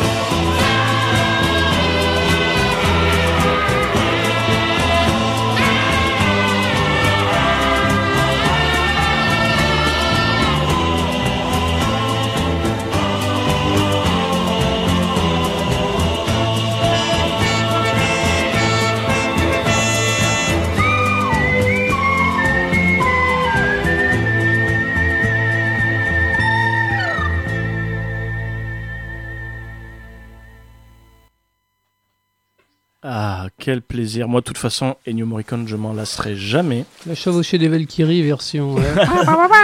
C'est ça, la chevauchée des Valkyries. Donc ça, je ne m'en lasserai jamais. Donc, euh, c'était la petite pause musicale. Et maintenant, on va faire la que. rubrique Back to the Future. Alors, films qui vont sortir. Donc là, nous enregistrons l'émission donc au mois de mars. On va parler des sorties du mois d'avril. Alors, qu'est-ce qui va sortir au mois d'avril? Donc, euh, le 3. ah, Sylvain, il y, a- il y a quelque chose- il y a un film Oui, que il tu y a un attends? film que je vais absolument voir, mais personne ne va venir avec moi. Vas-y, dis-moi. C'est Cimetière. Ah, ah, il paraît qu'il est super. La bande-annonce et Euh, j'adore. Alors, euh, ils ont.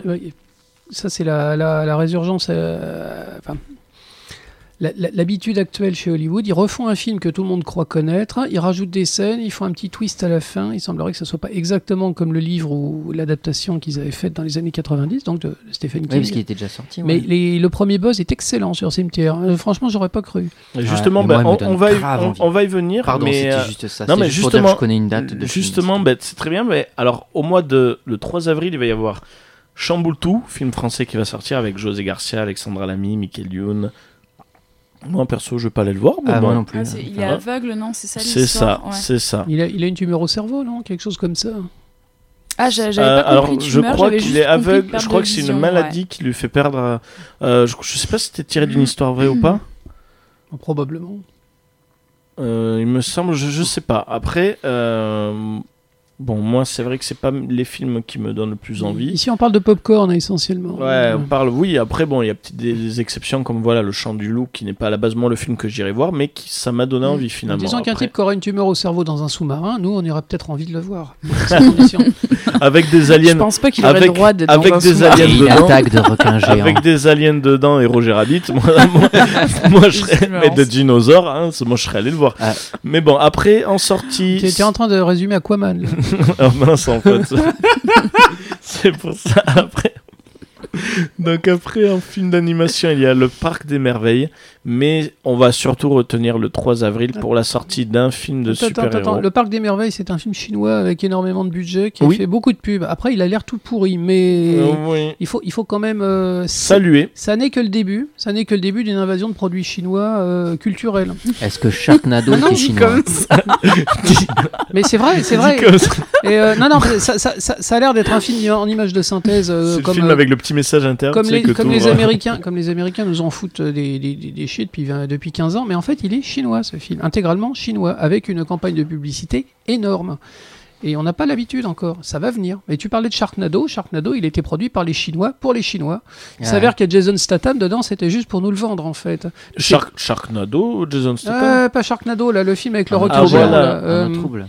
Non, euh, euh, mince, comment il s'appelait euh, Mégalodon, un autre trouble. Eh un autre trouble. Ah, c'était un trouble. autre trouble. Vous m'écoutez quand je dis quelque chose Pour une fois que tu dis un truc bien, en fait. ça- Justement, je voulais le placer. Ah, c'était en... ah, je me souviens plus. En trouble, surtout En que moi trouble, j'avais ouais. pas- j'avais passé un très bon moment en eau trouble. Ouais, ça va. 80% du, du casting était chinois, t'avais pas Ouais. remarqué Oui, mais ah, Jason Statham, attends, qui se fait un requin à main nue, ça vaut le coup. Non, il se fait un mégalodon à main nue. Il va aller le chercher. Quoi. Bah, il faut aller le chercher. Attends, j'y vais. Il tout- tout- tous, ils nagent, et lui, il, va, il nage plus vite qu'un jet ski quand même. ah non, en eau trouble, Ah, tu, va vois, tu, tu- tu parlais du parc des merveilles, euh, c'est pas anodin en fait. Ouais, ouais, ouais. Tout est lié, tout est calculé. Après, c'est surtout sorti d'un film de super-héros. Bon, il y, a deux gros films au mois d'avril de super-héros qui vont sortir. Bon, à votre avis, quel est lequel qui va sortir en premier? Le, le premier c'est Shazam la semaine prochaine. Shazam la semaine prochaine. Donc, euh, une petite anecdote sur Shazam? Alors, J'en j'en ai, toute une chier parce que Shazam c'est un super personnage. Euh, si tu regardes les, les affiches comme ça, tu te dis qu'il s'adresse aux gosses du 21e siècle euh, en leur donnant un produit préformaté, mais euh, Shazam en fait il est presque aussi vieux que Superman. Mhm. C'est un personnage qui a été créé juste après Superman, quand ça a été la mode des super-héros aux États-Unis. Est-ce qu'il s'appelait Shazam? Alors voilà, à la base il s'appelait Captain Marvel. Pour... Et oui, c'est étonnant. hein. Euh, Il s'appelait réellement Captain Marvel. Et la première année, en fait, en 1939, il a vendu plus de comics que Superman. Il était plus populaire encore. Et il volait. Superman volait pas à l'époque. Et c'est à cause de cette petite guéguerre, cette rivalité, que, que Superman s'est mis à voler aussi. Euh, dès, que, Ah dès- que tu avais un concurrent qui inventait un truc, Superman, il récupérait ses pouvoirs. À la base, Superman, il était juste très fort. Donc, Capitaine Marvel, c'est un personnage qui est vieux comme le monde, en fait. Et euh, on nous le ressort aujourd'hui comme si c'était euh, ben, un produit pour les gosses. Ce qui s'est passé, c'est il a pris un procès dans les années 40 parce qu'il ressemblait très fort à Superman. L'éditeur a, l'éditeur a, a mis la clé sous la porte et pendant euh, 20 ans, le personnage n'est pas réapparu.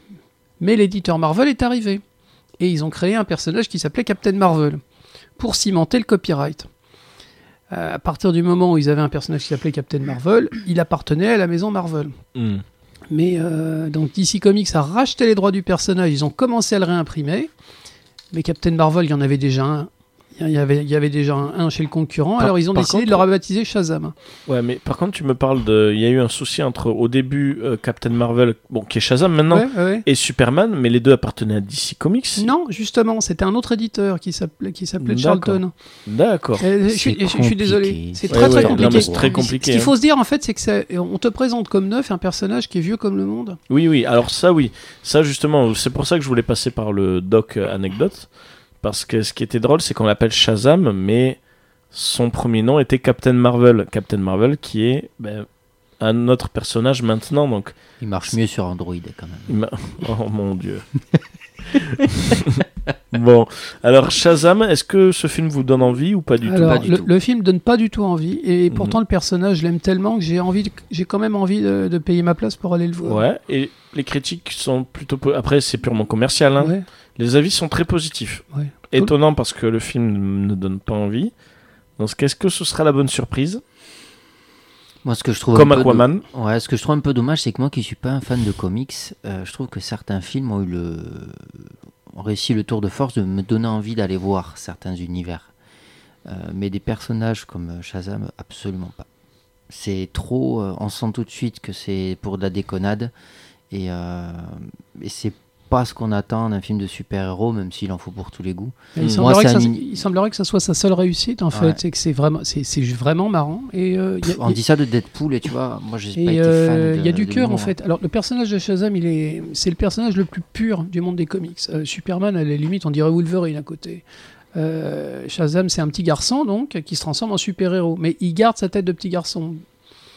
Euh, Enfin, ça, ça c'est la version moderne. Alors, sa tête, c'est. euh, Sa mentalité, Sa ouais. mentalité. Sa hein, mentalité. C'est pas un baraquet avec il- une tête de bébé. il garde sa mentalité. C'est grave l'image que j'avais moi, dis oh la vache. Parce que j'ai vu, la tronche de j'ai vu la tronche de Mathilde de suite là. Oh, le sourire était, s'est fait. Mais c'est dégueulasse. Ils ont vraiment fait ça. Ça, c'est- c'est la version, ça c'est la version moderne en fait. C'est un petit garçon qui devient, qui devient, euh, qui devient adulte en fait. C'est une version super-héros Et de C'est bien expliqué dans la bande-annonce, là, Et- justement. On le sent bien. Dans, dans la BD d'origine, le petit garçon se transformait en un personnage complètement différent, qui était donc le, super-héros Shazam. Et Shazam, c'est un type qui est bien. Il est tellement gentil, il est tellement aimable, il est tellement parfait.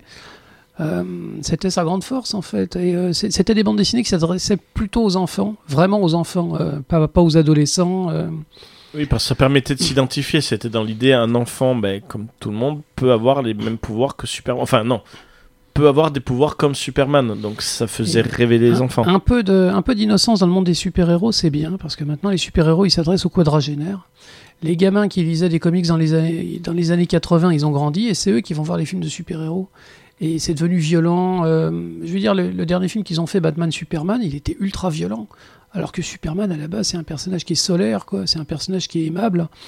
Et voir un film divertissant avec un super-héros qui se pose pas de questions, je pense que c'est, ça pourrait être bien. Bah, tu vois, moi, puisqu'on m'a posé la question, non, ça me donne pas envie d'aller. Ça Ah, donne la, pas envie, non. bande-annonce n'est pas terrible. Et hein. toi, Mathilde J'ai pas vu la bande-annonce. Donc, ouais, donc pas franchement, du je tout, peux Pas, pas je peux du pas tout trop attiré. dire. Est-ce est-ce que tu as vu les affiches, tout simplement? Même pas.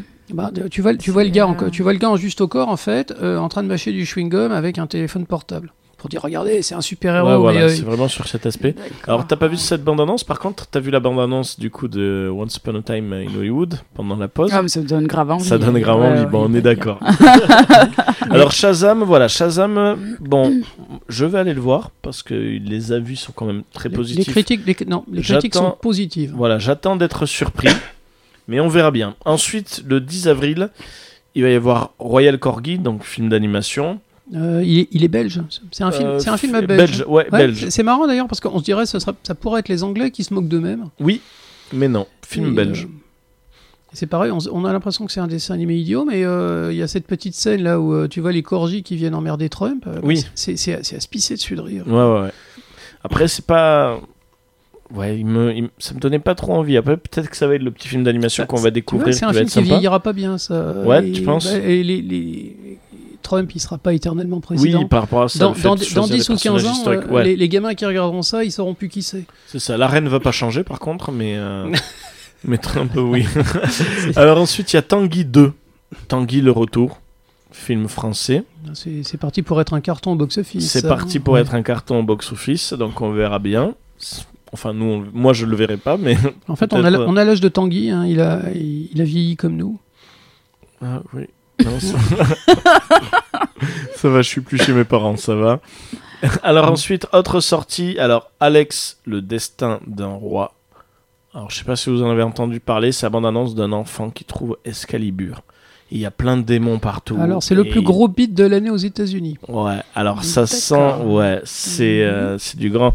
On reprend Arthur, on en refait quelque chose. Ça fait très euh, Percy Jackson, c'est-à-dire on sort un truc légendaire, on fait pour les enfants. Bon. C'est un film de 200 millions de dollars et il a l'air cheap à mort. Ouais, donc bon, un peu ras-le-bol des films comme ça. Alors après, on il dit n'a ça. rien rapporté du tout aux États-Unis. Ouais, alors Ah non mais non, ça a mais, été épouvantable. Il est sorti des salles au bout de trois jours. mais il donne pas envie. Après voilà, je, je dis ras-le-bol, on nous sort la même chose. Je suis premier à dire, j'adore les films de super-héros. Alors, le petit il- gamin qui lit pas, qui fait rien, ben, peut-être ça va le divertir. Peut-être, oui. J'ai compris ce que tu essaies de faire, tu sais. Ouais, c'est juste comme ça, le mois d'avril, il a l'air un peu pourri, non? Bah, sorti, euh, là. Ah, le mois de mars, c'était assez costaud quand Tu- même. ouais, le- Février, mars, bah, c'était assez Ah ouf. là. Après, voilà, je vais te dire, le film qui va sortir, ça va compenser tout le reste hein, pendant des décennies, mais, mais bon. Carrément des ah ouais, décennies. ouais, ouais, ouais, carrément, c'est Ouais. l'histoire. Grave. Alors après, il y a Cimetière, en effet. Sylvain, tu en avais parlé. Ouais, Adaptation d'un livre de Stephen King. Ouais. Mais même sans ça, rien que sans ça, Rien que sans ça, ça- donne envie. bien. Ça, c'est non, ça a l'air bien foutu. Après, c'est qu'une bande-annonce, hein, Eh ça ben, rend pas les coups. Ra- ra- Raconte-nous l'histoire, euh, l'histoire originale. Ah, je sais très mal le raconter. J'ai essayé d'expliquer à mes élèves euh, hier soir. Ça a été la cata. Ils se sont tous moqués de moi. Mon explication n'était pas. En gros, pour faire simple, c'est. J'ai essayé de bien le raconter. C'est une famille qui vit un petit peu dans la campagne et la petite fille euh, meurt. Et euh, non, ou alors ah, non. attends, ça commence par, Ça commence par la mort ça de son commence chat. par un chat, ouais. Pas un chat. Elle décide d'aller euh, d'aller enterrer son chat dans le cimetière des animaux. alors, attends, tu te- on te laisse 5 minutes pour te faire un brouillon et Non, on revient vers toi. Pas, Allez, de- non, pas de spoiler, non, Donc, euh, pas du tout. euh, dans la bande-annonce, en fait, donc la petite perd son chat, son père l'accompagne pour euh, l'enterrer dans le cimetière des animaux, et en fait, c'est là que tout, tout dégénère, parce qu'en fait, c'est un cimetière qui, ben, qui, qui est occupé. Et en fait, euh, la petite fille, ben, dans la bande-annonce, on voit, elle meurt par la suite, et ensuite, elle revient des morts avec les animaux hanter la vie des, des parents. Et apparemment, c'est un fléau qui se, qui se, qui se, qui se, qui se, qui se propage. Voilà, je, je le raconterai mal. J'ai prévenu avant euh, parce qu'il faut la voir la bande annonce.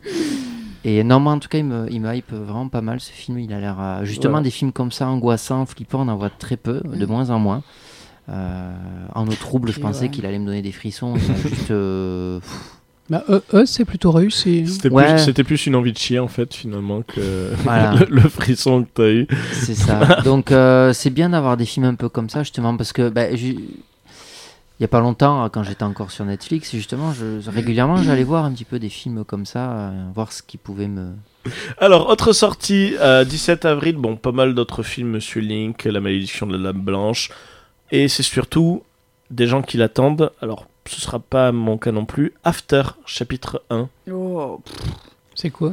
Alors, After, Ah. c'est tiré des romans un peu dans la même génération que 50 nuances degrés. euh, oui, C'est-à-dire les- avec un jeune là, en plus avec des gamins, enfin c'est des. Oui, c'est en gros les adolescents. C'est ben, les films un peu pour, émou- voilà, pour émoustiller un peu les Ah, mais adolescents. mais j'ai une grande question justement, ouais, ben, c'était à qui ça va plaire parce qu'on on- on aborde quand même. À euh, tous ceux qui ont lu, ben, c'est dans le même principe. 51 degrés, c'est de la sexualité un petit peu costaud. Ouais, quand mais même, en fait, euh. c'est dans le même principe que. Ouais, mais les- ça avait fait le buzz. Hein. C'est le même principe Oui, mais que. alors, Mais là, avec les ados, ouais, mais c'est c'est un une adaptation d'un roman. Disons que 50 Excusez-moi, nuances degrés. Le livre a cartonné, donc ils ont fait le film pour Mm. attirer, pour cibler les personnes qui ont aimé 51 degrés. After, c'est le même principe. Le livre cartonne. Il y a eu le même effet que 51 degrés, c'est-à-dire, ah, tiens, je te prête ce livre, tu me diras ce que t'en penses. Et finalement, le film, c'est le même but, c'est essayer de plaire euh, à ceux qui ont aimé After. Oui, parce qu'en plus on dit adolescent, mais tu vois la On tronche dit des gens. Enfin, ouais, dire, non, mais ont 30 ans, adolescents, les voilà, c'est censé être des adolescents, mais bon, tu vois la jeunes, voilà. des adolescents d'Hollywood. ouais. Par contre, Ouais, euh, voilà, des adolescents. d'Hollywood. Euh, par contre, c'est, ils ont une esthétique, ça fait penser un peu à 50 nuances degrés. Les soirées qui, là, il, va, y a- il y a déjà des avant-premières prévues. C'est dans les mêmes principes que 50 nuances degrés. C'est Serait déguisé. euh, soirée déguisée, soirée.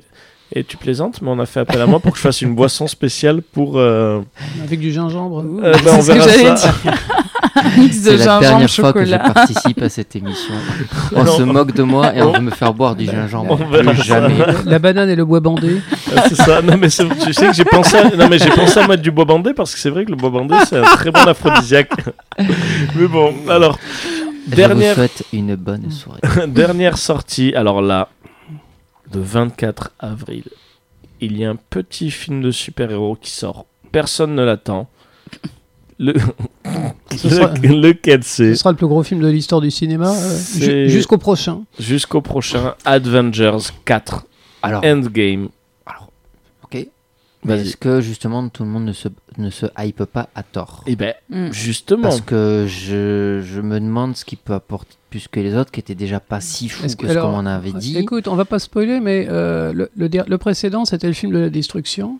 Celui-là, c'est le film de la restructuration. C'est un film où ils vont essayer de réparer les choses. C'est pas un film où ils vont faire la guerre. C'est le précédent. Ils ont passé, ils ont passé euh, trois heures à se taper mais il est pas censé clôturer le. Eh le ben, enfin, clore le. Mais quand, quand, quand ils commencent, en fait, tout est fini. Euh, ils sont dans la merde, ils, sont ils ont perdu. Et c'est le film où ils vont essayer de refaire les choses. Et c'est au contraire, c'est un film de vie. Mm. C'est super original. Et on est reparti pour 8 épisodes. Euh, Ah oui, euh, non, on- non, on, on est, Ah, on reparti pour 10 prochaines années avec des, plein de nouveaux super-héros Marvel. Mais ça, ça sera autre chose. Là, ils vont clore, en fait, du premier Iron Man, il y a 10 ans, euh, 11 ans maintenant, à ça. C'est toute la continuité Marvel, en fait, qui tend vers ce moment. Alors, d'accord. Mais euh, c'est- qu'est-ce qui vous fait croire que ça va être le plus grand film? En termes de vente? Euh, tout Alors, ça. Ah oui, non, non, on Ah parle non, de fric, en- là. En, en- termes, voilà, en termes de plus grand film, D'accord. Non, non, c'était ma c'est question. sur l'idée du Je- projet. C'est vrai que moi je suis ultra hypé sur ça. Par contre, s'il faut, euh, je me, je n'exclus pas le fait que ce soit, s'il faut, il va être totalement décevant. Mais euh, là, je, je l'attends énormément Non, parce, parce que, que- c'est tout le travail. On, en, a- on en Ça- avait parlé, c'était tout un travail. Les, les gars avaient prévu dès Iron Man 1 de faire Mm. tout un C'est univers. ça, là on arrive à la. Et là, on arrive à la vois, c'est fin. On si, arrive euh, à la fin. Les gens se sont amusés à mettre des, des, bo- des bandes annonces, enfin des, des scènes post-génériques. Ils ont glissé des petites pièces, tout cet univers, et là on arrive sur la finalité. C'est pour ça qu'ils parlent d'endgame. C'est vraiment l'aspect de la fin du jeu. C'est la fin. Et j'ai hâte de voir comment ils vont réussir à Oui, finir oui, aussi, ce aussi, si, tu, si te poses euh. la question, si tu veux, le Captain Marvel, elle est arrivée d'un coup parce qu'il fallait, il fallait une femme. Mais euh, Thanos, dans les- dès- quand il est apparu dans les Avengers, dès qu'ils ont eu Thanos et qu'ils savaient qu'il y serait, ils ont commencé à préparer ce film. Le scénario a été peaufiné à mort. Ça a été, ça a été le projet secret de, de Marvel Studios depuis, depuis les Avengers. Quoi. Les frères Russo, ils ont beaucoup de talent, donc c'est eux qui ont fait, à mon avis, le, le meilleur film de le, le meilleur film Marvel, donc le, le Soldat de l'hiver. C'est des gens qui aiment les comics et qui ont un vrai talent de réalisateur. Et euh, en fait, j'ai l'impression que la- l'équation est parfaite. J'espère, j'espère que j'ai raison. Sur, sur le papier, ouais. Euh, sur le Mm. papier, le, le Mm. précédent, pour, pour être honnête, euh, j'ai trouvé qu'il était. Il y- avait beaucoup trop de bastons. Bah, C'était que ça. Euh, C'est des successions de scènes. euh, Ça finit même par être fatigant. T'en prends plein la gueule. C'est très réussi. Et puis t'es content de voir tous les super-héros les uns à côté des autres. Mais le film, c'était que de la baston. Et à- faire un film, je te dis, sur un style qui est complètement opposé au précédent. À mon avis, euh, les gens qui ont vu le précédent, de toute façon, ils veulent savoir ce qui va se passer. hein, euh, Bah, ils annoncent là le crossover avec Transformers euh, pour une question de lisibilité de scène. C'est arrivé dans les quoi. Ah ouais. C'est arrivé Alors dans les là. comics. euh, les, Transformers, ils ont fait. Ah, tu de vois, hein, de faire le con, hein, tu vois. D'accord. Après, Ils, après, ont- ils ont fait Star Trek. Ils ont quoi. fait Star Trek Transformers, tu sais. D'accord. Ouais. Alors, ouais, non, Ils on ont fait Zorro contre Dracula aussi. Ouais, ils C'est ont vrai, fait, ils ont, authentique, ils ont fait Batman contre Dracula. Bon, ils ont fait Batman contre Predator, contre Et Alien. Ba- Batman contre... Dracula, Batman perdait, il devenait un vampire. Il devenait un C'était une super il se idée faisait en fait. par Alfred. Alors, Spoiler, spoiler. tous, désolé, pardon, c'est Batman qui me punit. Euh, donc euh, voilà, c'est vrai que moi je l'attends parce que ça va permettre de voir est-ce que c'est un coup de génie. En fait, c'est le film qui va permettre de dire euh, si Marvel peut rentrer dans l'histoire ou pas. Dans tous les cas, ils vont rentrer dans l'histoire, Ouais, quand mais même. est-ce ce que dans tous les cas ils vont rentrer dans l'histoire Mais est-ce que c'est parce que les mecs en 10 ans, parce que finalement ça ne fait que 10 ans. En 10 ans, ils ont quand même inséré tout un univers. Ils ont ils ont ils ont reformé la pop culture. C'est les nou- c'est le nouveau Star Wars. Ils ont ramené beaucoup de gens au cinéma aussi. Ils ont ramené beaucoup de gens au cinéma. C- Les enfants, maintenant, c'est pour ça, on en, on en avait parlé lors d'une émission, l'émission numéro 3, je crois, où il y avait Faskill qui avait été invité, ou même l'émission 2. Euh, C'était euh, Marvel rentre dans la pop culture, et les enfants maintenant, comme nous, on avait grandi avec Star Wars, eux grandissent avec les super-héros. Mm. Et c'est pour ça, là où c'est compliqué, vu que les personnages, les super-héros sont intemporels, voir comment ils vont continuer. Mais pour l'instant, ils continuent à faire de la qualité. Donc, le 3 est critiquable. Moi, je le trouve vraiment très très bon. Euh, Il y en a qui le critiquent sur l'histoire, sur certains choix de certains personnages. La, la- la réussite absolue, c'est Thanos, en fait. La réussite, mais voilà, ils ont inséré les scènes. Pour moi, il est parfaitement bien rythmé. Thanos est très bien et ils ont autre chose exceptionnelle. Lorsqu'on parlait de super, mé- de vrais méchants, on parlait Dark Vador, on parlait Hannibal, on disait aussi le Joker. Il y a pas mal de gens maintenant quand on parle de méchants, ils adorent Thanos. Ils ont inséré un nouveau méchant. Donc rien que sur ça, c'est assez exceptionnel. Et moi, ce que j'ai hâte de voir, c'est le 4 pour voir comment ils vont jouer. Et là, on pourra dire si c'est vraiment du pur génie, s'ils ont joué un coup de génie, ou si c'est un jeu où la partie a été loupée. Ça, La pression qu'ils doivent avoir. ah là, les mecs, ils doivent, Dieu. ils doivent être sous ophytose. Hein.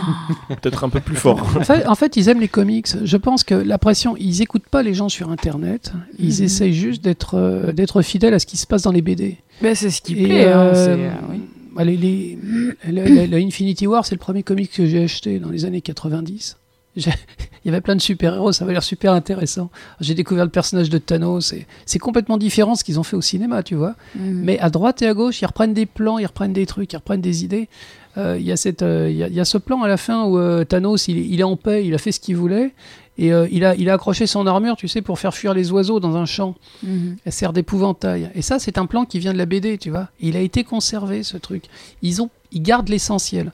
Ils savent que ça va marcher parce qu'ils prennent ce qui a déjà marché dans la BD. Mhm. Ils trichent quelque part. Parce qu'ils adaptent bien. Ils ada- euh, DC Comics, ils essaient de réinventer, ils essaient de faire plus moderne, plus, euh, plus agressif, euh, mieux foutu que les BD. Alors que Marvel, ils sont suffisamment modestes et intelligents pour savoir que il n'y a qu'à adapter ce qui a déjà été réussi. Mhm. Alors, ce, qui est, ce qui est dommage, c'est que là, il y a le nouveau Spider-Man qui va sortir.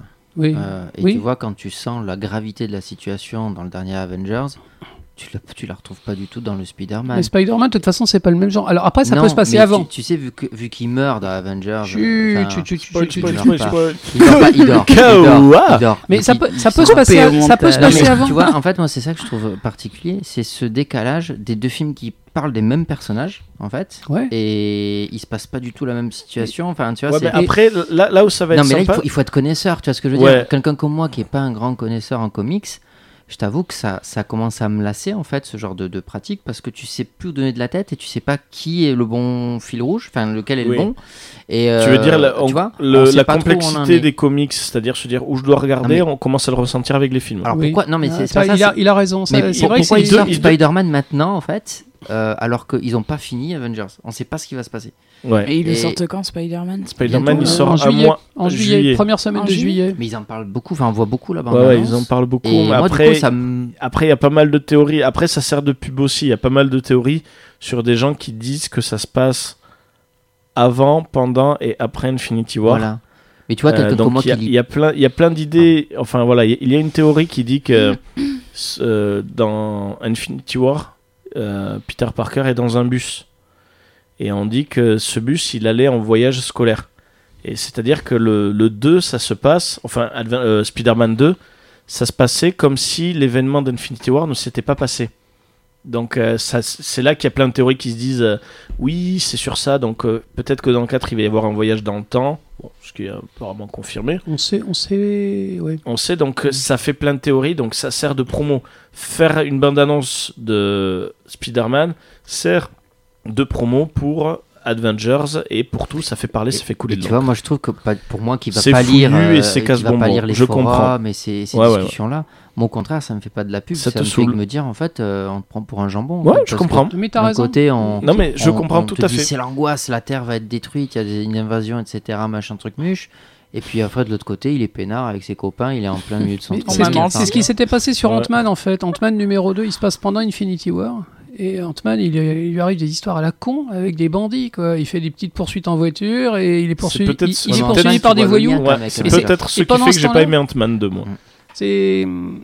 Il y, a- y y un truc qui est intéressant sur ce que tu viens de dire. Ça me fait penser à ce que m'ont dit plein de copains. Euh, on n'avait pas envie d'aller voir Captain Marvel. On a, on a parlé de Captain Marvel tout à l'heure.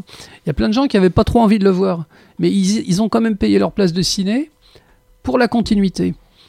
Parce que si tu le rates, tu as peur de rater des trucs. Coupable. Et, et quand tu commences, quand tu commences à penser comme ça, tu sais que t'es, tu sais que t'es addict. Et pas- addict forcément au bon sens du terme. Ben, Shazam, je vais faire pareil, hein, même s'il n'y a pas de grande ligne, je vais le voir. euh, Bon, pour, pour Plopcorn, pour en parler aussi, mais. Ouais. euh, Enfin, ce que je veux dire, c'est que bah, ils ont très bien réussi leur coup, mais ça durera ce que ça durera. Parce que le jour où on se for- continuera de se forcer à aller voir leurs films, le Spider-Man par exemple, parce qu'on a peur de rater des trucs, c'est pas bien. Donc on verra ça, seul le temps nous le dira. Et euh, donc bah écoutez, sortie, donc Back to the Future, c'est fini. Nous allons continuer sur un petit blind test avec un thème un petit peu spécial. Donc je suis content, j'ai trois invités. Donc malheureusement c'est Marion qui fait le blind test, là ça va être moi. On parle, alors on en a parlé bien sûr, on parle de choses qui ne vieillissent pas. Je vais vous faire un blind test, c'est pas très original, mais ce sera un blind test Disney. Mhm. Donc là où ça va être intéressant, c'est qu'il faudra deviner le Disney. Donc c'est pas très compliqué. Par contre, le premier qui répond a le point. Bon, après on compte pas trop les points, mais On va, on va se jouer en équipe. là où ça va être intéressant, c'est surtout une fois la réponse donnée, la personne qui donne la bonne réponse devra me dire l'année de sortie. Enfin, essayer, essayer de s'en rapprocher. À plus ou moins euh, combien Alors on combien pose les téléphones, on pose les téléphones, on ne triche pas. J'ai reçu un mail. attends. Ah, c'est ça, ouais. Alors, on ne triche pas, s'il vous plaît, parce que le fait de donner une mauvaise réponse peut être intéressant et peut montrer peut-être que le film, en effet, a bien vieilli. Donc, Sylvain, casse-moi ce téléphone. Allez, drôle. attention, on va partir sur l'extrait numéro 1. C'est parti. Ah, Blanche-Neige. Blanche-Neige. Tic tac, tic tac. Voilà, chapeau. Alors, Bah là, on, on l'a dit, non, tout à l'heure, la date. C'était les années 30. ouais. Ouais, on avait Alors, dit voyons, 35, dis- 36. 35-36. Tu dis quoi, 34 C'est 37. Ouais, juste avant la Seconde Guerre mondiale, ouais. Ça a plutôt bien vieilli. Au final, quand je dis 37, Je crois qu'il je crois qu'il est sorti en France en 48, un truc comme ça. euh, il est il sorti super sorti- tard. Il est sorti un peu plus tard. Alors, de souvenir, ma grand-mère m'avait raconté qu'elle avait vu. Donc, euh, ouais, je pense que c'était plutôt. euh, Il est sorti quelques années plus tard, ouais. Allez, c'est fini pour Blanche-Neige. Donc, bravo, Mathilde. Bon point. On va partir sur l'extrait numéro 2. Attention, c'est parti, préparez-vous. Ah oui, putain. Ah, mais Blanche-Neige. Euh, non, bah, La Belle et la Bête, pardon. La belle, la Oh, bête. joli. Oui, c'est juste avant. ouais. Alors, c- Juste la avant personne. qu'elle sorte. Ouais, alors maintenant, quelqu'un qui dit une mauvaise réponse ne participe plus. Voilà. Hein? Non mais, hein, tu me dis Ah des réponses comme ça, t'enchaînes Non mais tu te crois où? Non, ça, c'est- ça, c'est c'est plutôt Bravo. les, c'est les années 90, ça, Bien 92, trouvé, 93. Bien, bien hein. trouvé Mathilde, du coup. En effet, La Belle et la Bête. Alors voyons, essaye de trouver une date. C'est vrai que là, La Belle et la Bête, c'est c'est chaud quand même. Hum, Allez, vous savez quoi? Dites tous une date. Celui qui l'emporte, Allez, c'est celui Je, qui je se quatre- viens de le dire, 92. 92, 94. 94, Moi, je dirais 91. 91. On a un tout pile.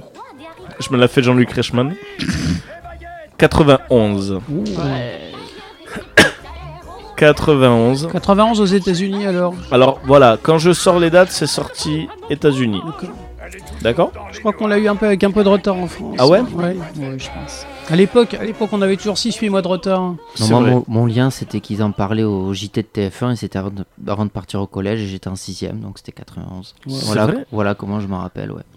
Oh, montraient gars. euh, Mais l'image t'as de quel âge en fait Je vais faire 39 ans. Il va faire 39. Et oui. Et c'est moi le plus jeune en fait. Ouais, bébé. Ouais. enfin, je viens de faire 30 ans quand même. hein, donc, pas de prenez-vous. le doc. Pas de commentaires, bande de petits cons. Allez, c'est parti pour l'extrait numéro 3. Attention. Et préparez-vous hein, parce que c'est une championne. Hein. Aristocha. Oui, les Aristochats. ouais. Ah, ça, par contre, la, la- la- la date à laquelle il est sorti, c'est plus dur. C'est les années 60, ça, non? C'est vaguement psychédélique. 82. Non, 82. non, non, pas 82, non. Alors, voyons. En 80 86. En 82, c'était Condorman. 82, 86, Moi, je, dis- Mathilde. moi, je dirais les années 60, ouais, euh, 66, euh, 60 66. 68 carrément, allez. Allez, ben c'est 70. Waouh. 70, donc euh, on est plus proche. Et là, c'est très C'est un intéressant. film des années 70, les Aristochats. Ouais. C'est très in-. Alors c'est très intéressant parce que là, on, on passe quand même de 68, donc 70, à du 86. Mm. Ça 86, montre. C'est c'est Taram et le chaudron magique, 86. Ouais, mais je sais pas, je, je trouve qu'il faisait quand même plutôt récent. Ouais, ben, le bah, ce, qui, pareil, ouais. ce qui montre qu'au final, il 80. a plutôt bien vieilli. Même très bien. Il... Il a même très Mm. bien C'est une vieilli. expérience en fait que tu fais. Moi là, c'est ah Ouais, ouais, totalement. Ah moi, c'est une expérience. Là, je suis. laisse euh, débattre, ouais, là, moi, après, je, je vous défonce. je suis fier. là, moi, je suis content là. C'est parti. Alors là, l'expérience continue. Extrait numéro 4. Attention. Peter Pan. Ouah. Les gars, si vous voulez pas jouer, vous le dites. Hein. Ça aussi, c'est un Eh, film des années revendre 60. Tes, tes DVD Disney, j'espère. euh, ça tombe bien, j'en cherche. Bon, ça, c'est carrément un film des années 60. Alors voyons. Peter Pan, ouais. Alors, on a du 60, tu Je dis dirais 65, comme ça, pour être Moi, au je milieu. dirais 60 aussi, ouais. Hmm, C'est vraiment chaud à dater, hein, quand même. hein. Attends, euh, 56. 56. Ouais, j'aime les 6 hein, depuis tout Ah à l'heure, ouais, je dis que grave. les 6. 56. 1953. ah bah putain. Ah. Waouh. 1953, Peter Pan. Waouh. Et je me suis regardé justement pour. euh, Même pas 10 ans après la Seconde Guerre mondiale. hein. Waouh. Et j'ai re-regardé encore, euh, bah, justement, tu t'envoles, regarder le, ce moment-là. Des techniques d'animation, des manières comment c'est animé, c'est incroyable comment ça a bien vieilli. Ah non, mais c'est ça, c'est oufissime. Ils étaient au top, Disney, hein, ils étaient au top. Ouais. Ils avaient une avance. C'est une histoire que je raconte à chaque fois. C'est c'est toujours les mêmes animateurs qui travaillaient chez Disney. Oui. Je, je parle des animateurs principaux. Ils les appelaient les sept ou huit, euh, vieux, vieux hommes, les old men. Et il y, y en avait un en particulier. Il était en, il était en désaccord avec son patron Walt Disney. Parce qu'il il en avait ras-le-bol de ne pas voir son nom au générique. Il avait marqué que Walt Disney, quoi. Mhm. Et euh, bon, il, il tenait aussi à son boulot, il avait peur de se faire virer. Alors en fait, il s'est vengé différemment. Euh, il a représenté Walt Disney sous les traits du capitaine Crochet. Le capitaine Crochet, c'est Walt Disney avec un gros nez. Et tout le monde était au courant, sauf Walt Disney. D'accord. Quand vous le verrez en train de piquer une crise, le, le capitaine Crochet, eh ben, c'est le patron. C'est le patron avec un gros nez. Et c'est passé. euh, Il comme- l'a jamais découvert, Walt Disney Oh, il est. Je crois qu'il il avait d'autres choses à foutre. Ah, c'est oufissime ça. Mm. Mais maintenant, je vais regarder ça. Mais tu verras, c'est. Parce que moi, là, maintenant, je pense à Disney, je pense à Tom Hanks à cause de, Mm. du film sur Mary Poppins. Euh, il a été super édulcoré à mort. Qui- Oui, Ça s'est pas du tout bien passé avec la Ça créatrice s'est de très Mary mal Poppins. passé. Et c'était c'était grandement la faute à Disney. Oui. Ah non, non, clairement. Après, c'est, le film est vrai dans l'idée où Disney voulait faire bah, ce qui est dans l'idée de Disney. Euh, ce livre, il voulait faire un film pour ses filles. Ouais, il, voulait, il voulait acheter les droits de, voulait- de- de Mary Poppins, en fait, et la, la- la créatrice du, du personnage voulait pas. Mm. Et euh, il a dragué, dragué, dragué, dragué, il lui a filé des sous et compagnie. euh, elle a fini par craquer et elle a détesté le film. Elle a regretté. Elle a Mm. détesté, détesté, Donc le détesté film a été ouais. édulcoré. Après, le film est joli. Elle a moi, même pas bien. été invitée à l'avant-première, elle a dû se taper l'incruste. Ouais. Ça, il le, Euh, elle- ça, il le montre par contre dans le film. Mais bon, après, intéressant. Alors, le- j'oublie toujours le nom. Je sais que la version originale s'appelle Saving Mr. Banks. Mais le nom, je crois que c'est. Euh, je sais plus comment il, il est s'appelle. passé sur Canal. puis Moi, j'ai beaucoup aimé. parlé. Moi, j'ai beaucoup aimé. Alors, après, on va mettre extrait numéro 5. Préparez-vous. C'est parti. Bah, c'est vrai. Mary Poppins. Ouais. Oh, oh, la transition, je suis tellement fort. Allez, tous ensemble. Supercalifragilisticexpialidocious. Ouais. Supercalifragilisticexpialidocious. Oh, bah, pas mal, dis donc. Alors, Sylvain, pas de portable, je ne veux pas ça. Alors, la date, date de sortie Mary Poppins. Dans, dans ma tête, c'est toujours les années 60 en fait. euh.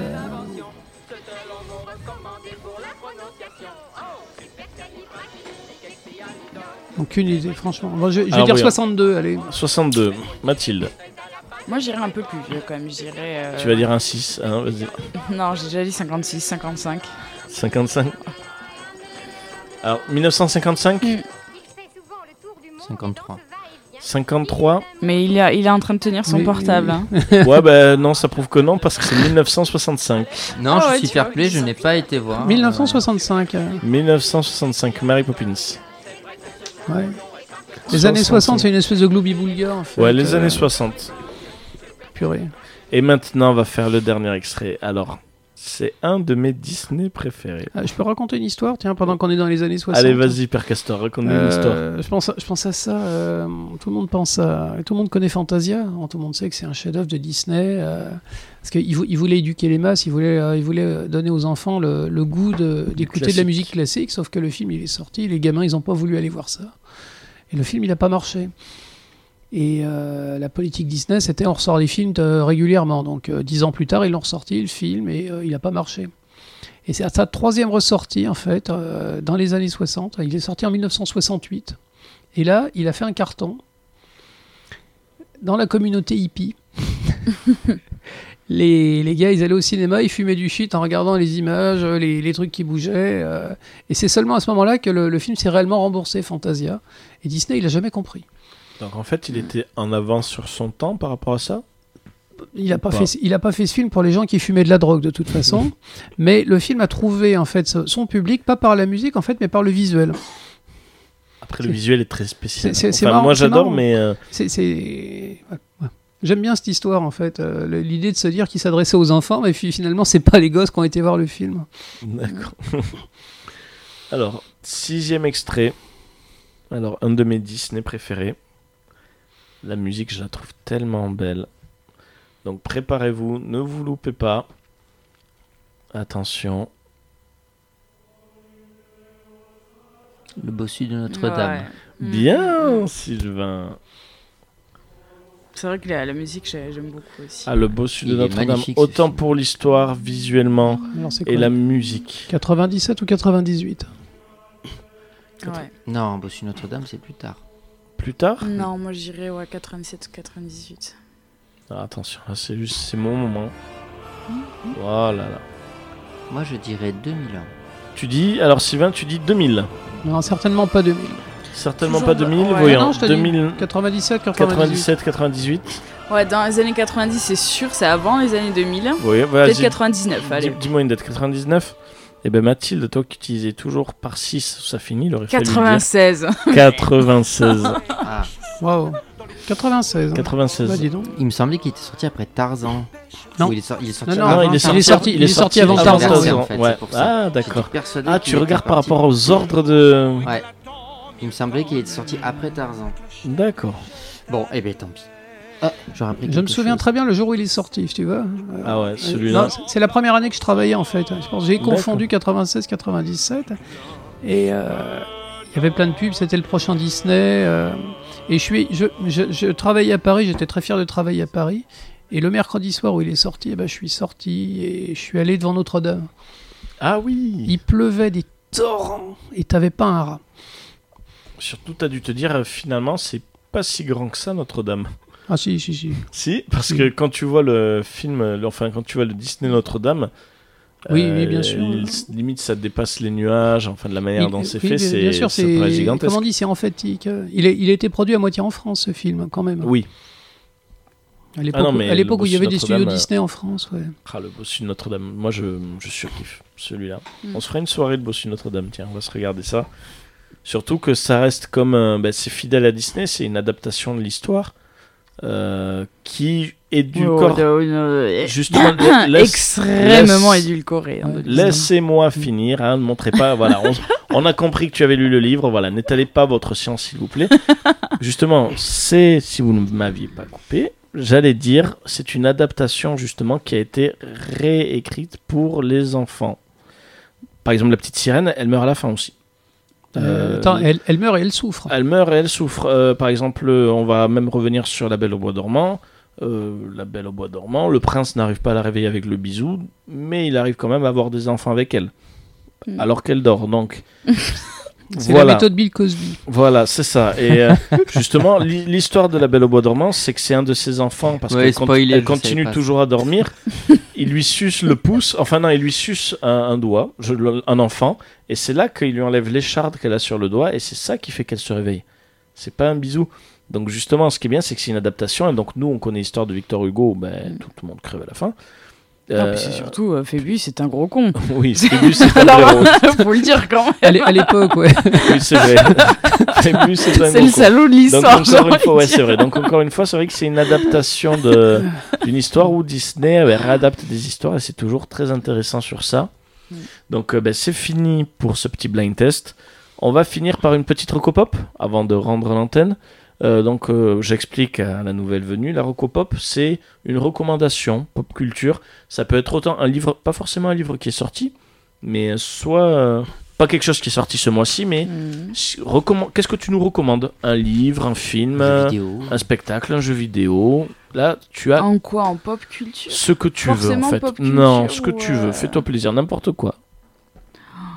Ah, tu me, peux- tu me. Alors, on va laisser peut-être- alors, Vas-y, ouais. alors, vas-y. Alors, le doc. après, Ah, moi j'avais prévu en fait. Euh, ils ont sorti pour la, pour la, c'est pas- à propos de la sortie du film Shazam, euh, ils ont ils ont sorti une vieille BD qui, est- qui a été publiée il y a 10 ans et qui est absolument géniale. Ça s'appelle Shazam contre la société des monstres.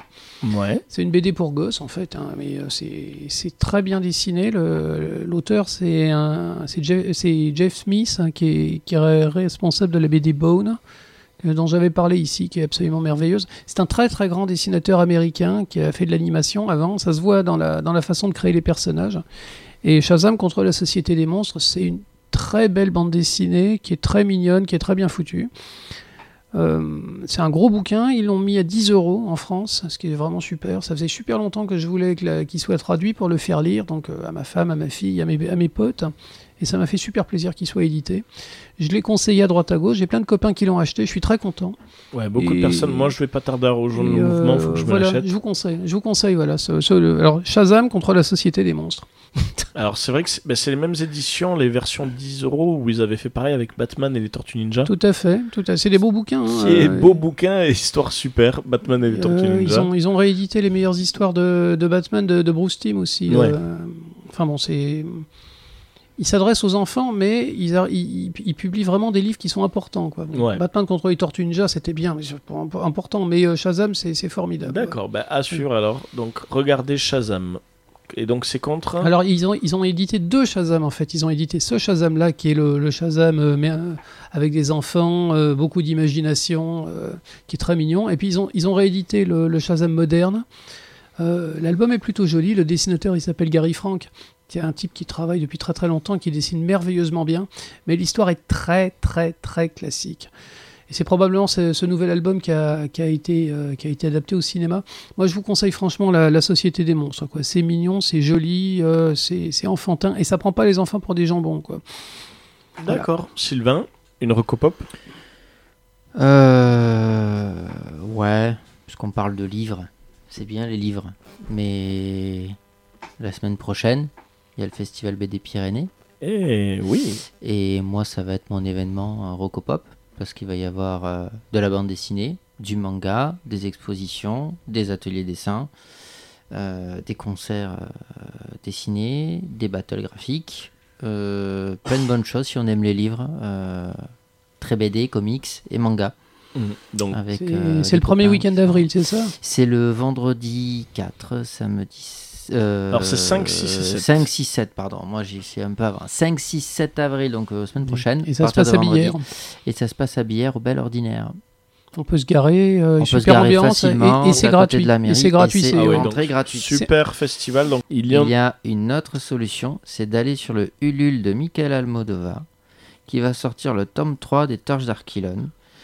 Et il devrait le présenter justement à ce fameux festival. Et si vous l'avez loupé, vous allez sur Ulule et vous pouvez euh, contribuer si vous le souhaitez. Euh, ou alors vous procurez le tome 1, le tome 2, si ça n'a pas déjà été fait. Et si jamais ça vous plaît pas, vous avez toujours en sortie en jeu vidéo. euh, Qu'est-ce qui est sorti ce mois-ci? Comment caser 3 recos Oh, je pour sais une plus. Bon, bref, voilà, c'était déjà. Il y avait déjà Non, c'est- vas-y, C'est dis. Kiro, c'est Kiro. Euh, c'est les auteurs de Je Dark ne le conseille pas, sauf si vous aimez 50 nuances degrés. Si vous aimez ce qui fait mal, il est peut-être pour vous. Sinon, moi je ne suis Il- pas. Alors- il a la réputation d'être le jeu de l'année en fait. C'est comme Dark Souls mais avec des ninjas. Il paraît qu'il est d'une difficulté mais inimaginable. Comme, Voilà, c'est comme deux doigts, mais sans le produit. Mais Voilà. d'abord, d'abord on en chie terrible et puis ensuite on progresse et, euh, et c'est merveilleux. Et après, c'est merveilleux. Merci. On a l'image et la description. Euh. Mathilde, je te donne Marocco Pop ou tu as trouvé la tienne? Non, c'est bon. Mais du coup, voilà, vu qu'on disait tout à l'heure qu'on parlait pas assez peut-être du cinéma français et tout ça, ben, histoire de se réconcilier un peu, moi je recommanderais une série française. Ça s'appelle 10%. Oui. Donc il y a déjà deux saisons, et, Oh, deux saisons et du culte, coup elle ça. est, euh, ouais, elle est Ouais, excellente ouais, quoi. ouais. Franchement, ceux qui l'ont pas encore vue, allez-y euh, sans hésiter, elle est super. Donc on peut la trouver euh, 10%. c'est, Ouais, euh, Netflix, tu l'as sur Netflix. Ouais, c'est ça. ouais. D'accord, va vraiment falloir demander un partenariat avec Netflix. On Alors, n'arrête pas ra- parler. raconte un peu pourquoi ça s'appelle 10%. voilà. Alors 10%, c'est en gros sur le monde des agents. Voilà. Donc là, on va, en fait, Parce chaque épisode, parce qu'ils perçoivent il y a- 10% des cachets. Voilà, Voilà. exactement. Et donc chaque épisode, on voit Mm. un acteur français qui est très connu. Et puis après, ben, pendant toute la saison, voilà, c'est vraiment la vie de, ben, de ces agents-là. Et quoi. c'est plutôt une comédie en fait. Oui, ouais, ouais, c'est Mm. une comédie, c'est de la vie de tous les jours. C'est euh, franchement, c'est c'est vraiment très très drôle, quoi. 10%, ça s'appelle. D'accord. Ouais. Bon, bah. T'es pas la première personne à m'en parler, donc. euh, Ah non mais c'est carrément culte. hein. Les, carrément- les ouais. acteurs ils sont en train de se battre pour, euh, pour, le- pour, passer dedans. Ah ouais, littéralement. Oh. Mais tous, enfin franchement, les- le jeu des acteurs, il est excellent. Ça Mais réconcilie vraiment avec le. Mais c'est des vrais français, quoi. acteurs, mais l'histoire c'est du fictionnel. Ça pourrait arriver. Je, je parlerai pas de. Enfin, c'est pas. Non, les acteurs ne se jouent pas eux-mêmes. Enfin, je sais pas comment dire. Ils jouent pas leur vraie vie. Ils jouent pas leur Ils jouent un rôle, si tu veux. Voilà, d'accord. Voilà. C'est par pareil- exemple quand on voit Jean du l'épisode sur Jean du Jardin. on- Enfin, c'est pas Jean du Jardin dans la vie de tous les jours. C'est un épisode avec Jean du Jardin. D'accord, c'est pas genre l'agent de Jean du Jardin. Si. Ça va être ça, si tu D'accord, veux. mais c'est un Jean du Jardin fictionnel. Voilà. Un peu comme ils avaient fait avec. euh, comment ça s'appelle le film qu'il y avait eu avec le Rock'n'roll. Splen- Rock'n'roll. Alors il y avait le Splendide aussi qui avait fait. euh, Oh, je l'ai plus. C'était des opiles en rock'n'roll. Hein. Rock'n'roll, Ouais, c'est- ouais, Avec Guillaume Canet qui se foutait de sa propre gueule. Ah oui, alors Guillaume Canet avait fait ça. Guillaume Canet et sa compagne, là, comment il s'appelle euh, Marion Cotillard. Marion Ouais. Cotillard, ils étaient immondes tous les deux. Quoi. Ah, Marion ouais. Cotillard, elle était folle, elle parlait, quand, elle parlait que dans une langue étrangère, elle préparait un rôle. Puis lui, à la fin, il hésite vachement, il sait pas si sa carrière va continuer. Alors il prend du botox et il fait de la salle de musculation. à la fin, il a le visage déformé, c'était abominable. Et c'était Mais- désopilant. Et je me souviens plus. T'avais le film Actrice aussi de Maïwen. Ouais. Tu sais, où t'avais, je sais pas moi, une dizaine d'actrices connues là qui est, qui est sortie il y a un petit moment maintenant. C'est un peu le même principe quoi en fait. C'est tu vois des personnes connues, t'as l'impression que c'est leur vie, mais Mhm. c'est pas du tout, c'est du fictif quoi. Et je me souviens plus de ce film. C'est avec le Splendide, tout Michel Blanc et tout ça, où c'est c'est pas le craquage, où c'est où ils jouent leur propre rôle aussi? Avec le Splendide. Ouais, il me C'est semble. un film de Michel Blanc, ça. Je C'est sais- un film je de me souviens Michel plus- Blanc, il me semble. plus. euh, c'est Je, je sais plus. Bon c'est ben. pas Buffet froid, un truc comme ça. Non, je sais plus. Malheureusement, là, j'ai un trou. Ouais, non, ça me Mais euh, donc voilà, 10% c'est dans cette idée-là. Donc Ouais. ah bah donc euh, bah, sympa. C'est la première fois qu'on nous propose un truc rigolo, en fait. Bah ouais, c'est La plupart du temps, c'est vrai qu'on n'est pas dans la comédie, on est toujours dans l'aventure, les grands, les grands trucs. Nous, le Mais mais c'est voilà, c'est c'est- vachement bien, c'est vachement C'est bien. quoi au contraire. Je change. Bon, et donc on va faire C'est Marocco pop. Voilà, on va replomber l'ambiance avec Marocco Pop qui est chiante. hein, du coup, je vais parler d'un jeu que... qui est sorti en mois de janvier, je crois bien. Que je me régale, là, je suis en train d'y jouer. C'est Resident Evil 2. Je- Alors, je crois que c'était Marocco Pop aussi le mois dernier. Donc je Non, c'était la mienne. Alors, c'était la tienne? Non, mais toi, t'étais pas là en février. Quand je suis venu faire la Oui, précédente bah, ah, ok, émission, ouais, bah, donc, du c'était, coup, moi- il venait à peine de sortir. Je l'avais acheté euh, en Ok, tout bon, début bah, du d'après-midi. coup, alors je vais changer. Bon, Mais tu as le droit, il est alors, tellement bien Resident que Evil je 2 est t'autorise. exceptionnel. Euh, J'allais parler Festival BD, mais tu en Ouais. parles. Tu en as parlé. Alors, du coup, je vais parler d'une série. Alors, oh mon dieu. J'en ai parlé aussi la dernière fois. Ah, t'en as parlé aussi de ça Mm. Alors, moi, j'allais parler des Titans. Mais j'en ai parlé aussi la dernière fois. Donc, les Titans. Ah, t'as regardé du Ouais, coup ça y est, j'ai Ah, regardé. Euh, j'ai regardé, ben, j'ai beaucoup aimé. Euh, pas mal de personnes dit, m'ont dit que c'est très décevant. C'est quoi, c'est un film C'est une les Titans, série. c'est une série Netflix Ouais. sur les Teen Titans. Donc, euh, de- Les Teen Titans, peux-tu Ouais. expliquer alors les Teen. Titans, c'est des jeunes super-héros. C'est une équipe de super-héros dont le leader est Robin. D'accord. Et j'aime beaucoup le traitement fait par Robin parce que Robin est vachement badass. Ouais, ouais, ouais. On s'attend Euh, pas à ce qu'il soit aussi On badass. s'attend ouais. pas à ce qu'il soit aussi badass. Et pour une fois, bah, Batmi- bah, bah, bah, Batman, j'ai mélangé Robin et. Batman, euh, bah, il n'a rien à envier à, à Robin. Pour une fois, c'est Robin est classe et arrive à tenir. Parce que c'est ça qui est sympa dans les Titans, c'est que le leader c'est Robin alors qu'il est toujours vu comme un suiveur. Là, ça donne un impact assez intéressant et c'est très sombre. Oui. Je m'attendais pas à quelque chose d'assez sombre, peut-être parce que je suis conditionné par Teen Titan et Teen Titan Go. Ouais, c'est un dessin animé qui était complètement euh, starbé. Teen Titan Go, c'est un Ils peu ont des comme grosses labo- têtes, ils sont mignons. quoi.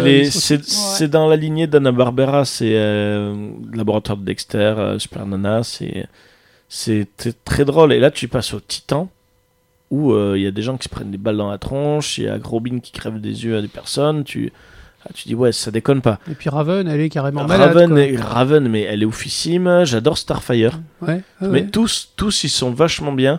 Euh, J'ai hâte de voir la Doom Patrol. Ça m'a donné Alors, vraiment moi, envie. euh, je regarde la Doom Patrol par des moyens dont je ne parlerai pas ici. Et- Alors on lui en parle. C'est des gens, à l'é- en fait, c'est des gens à l'étranger qui leur en parlent.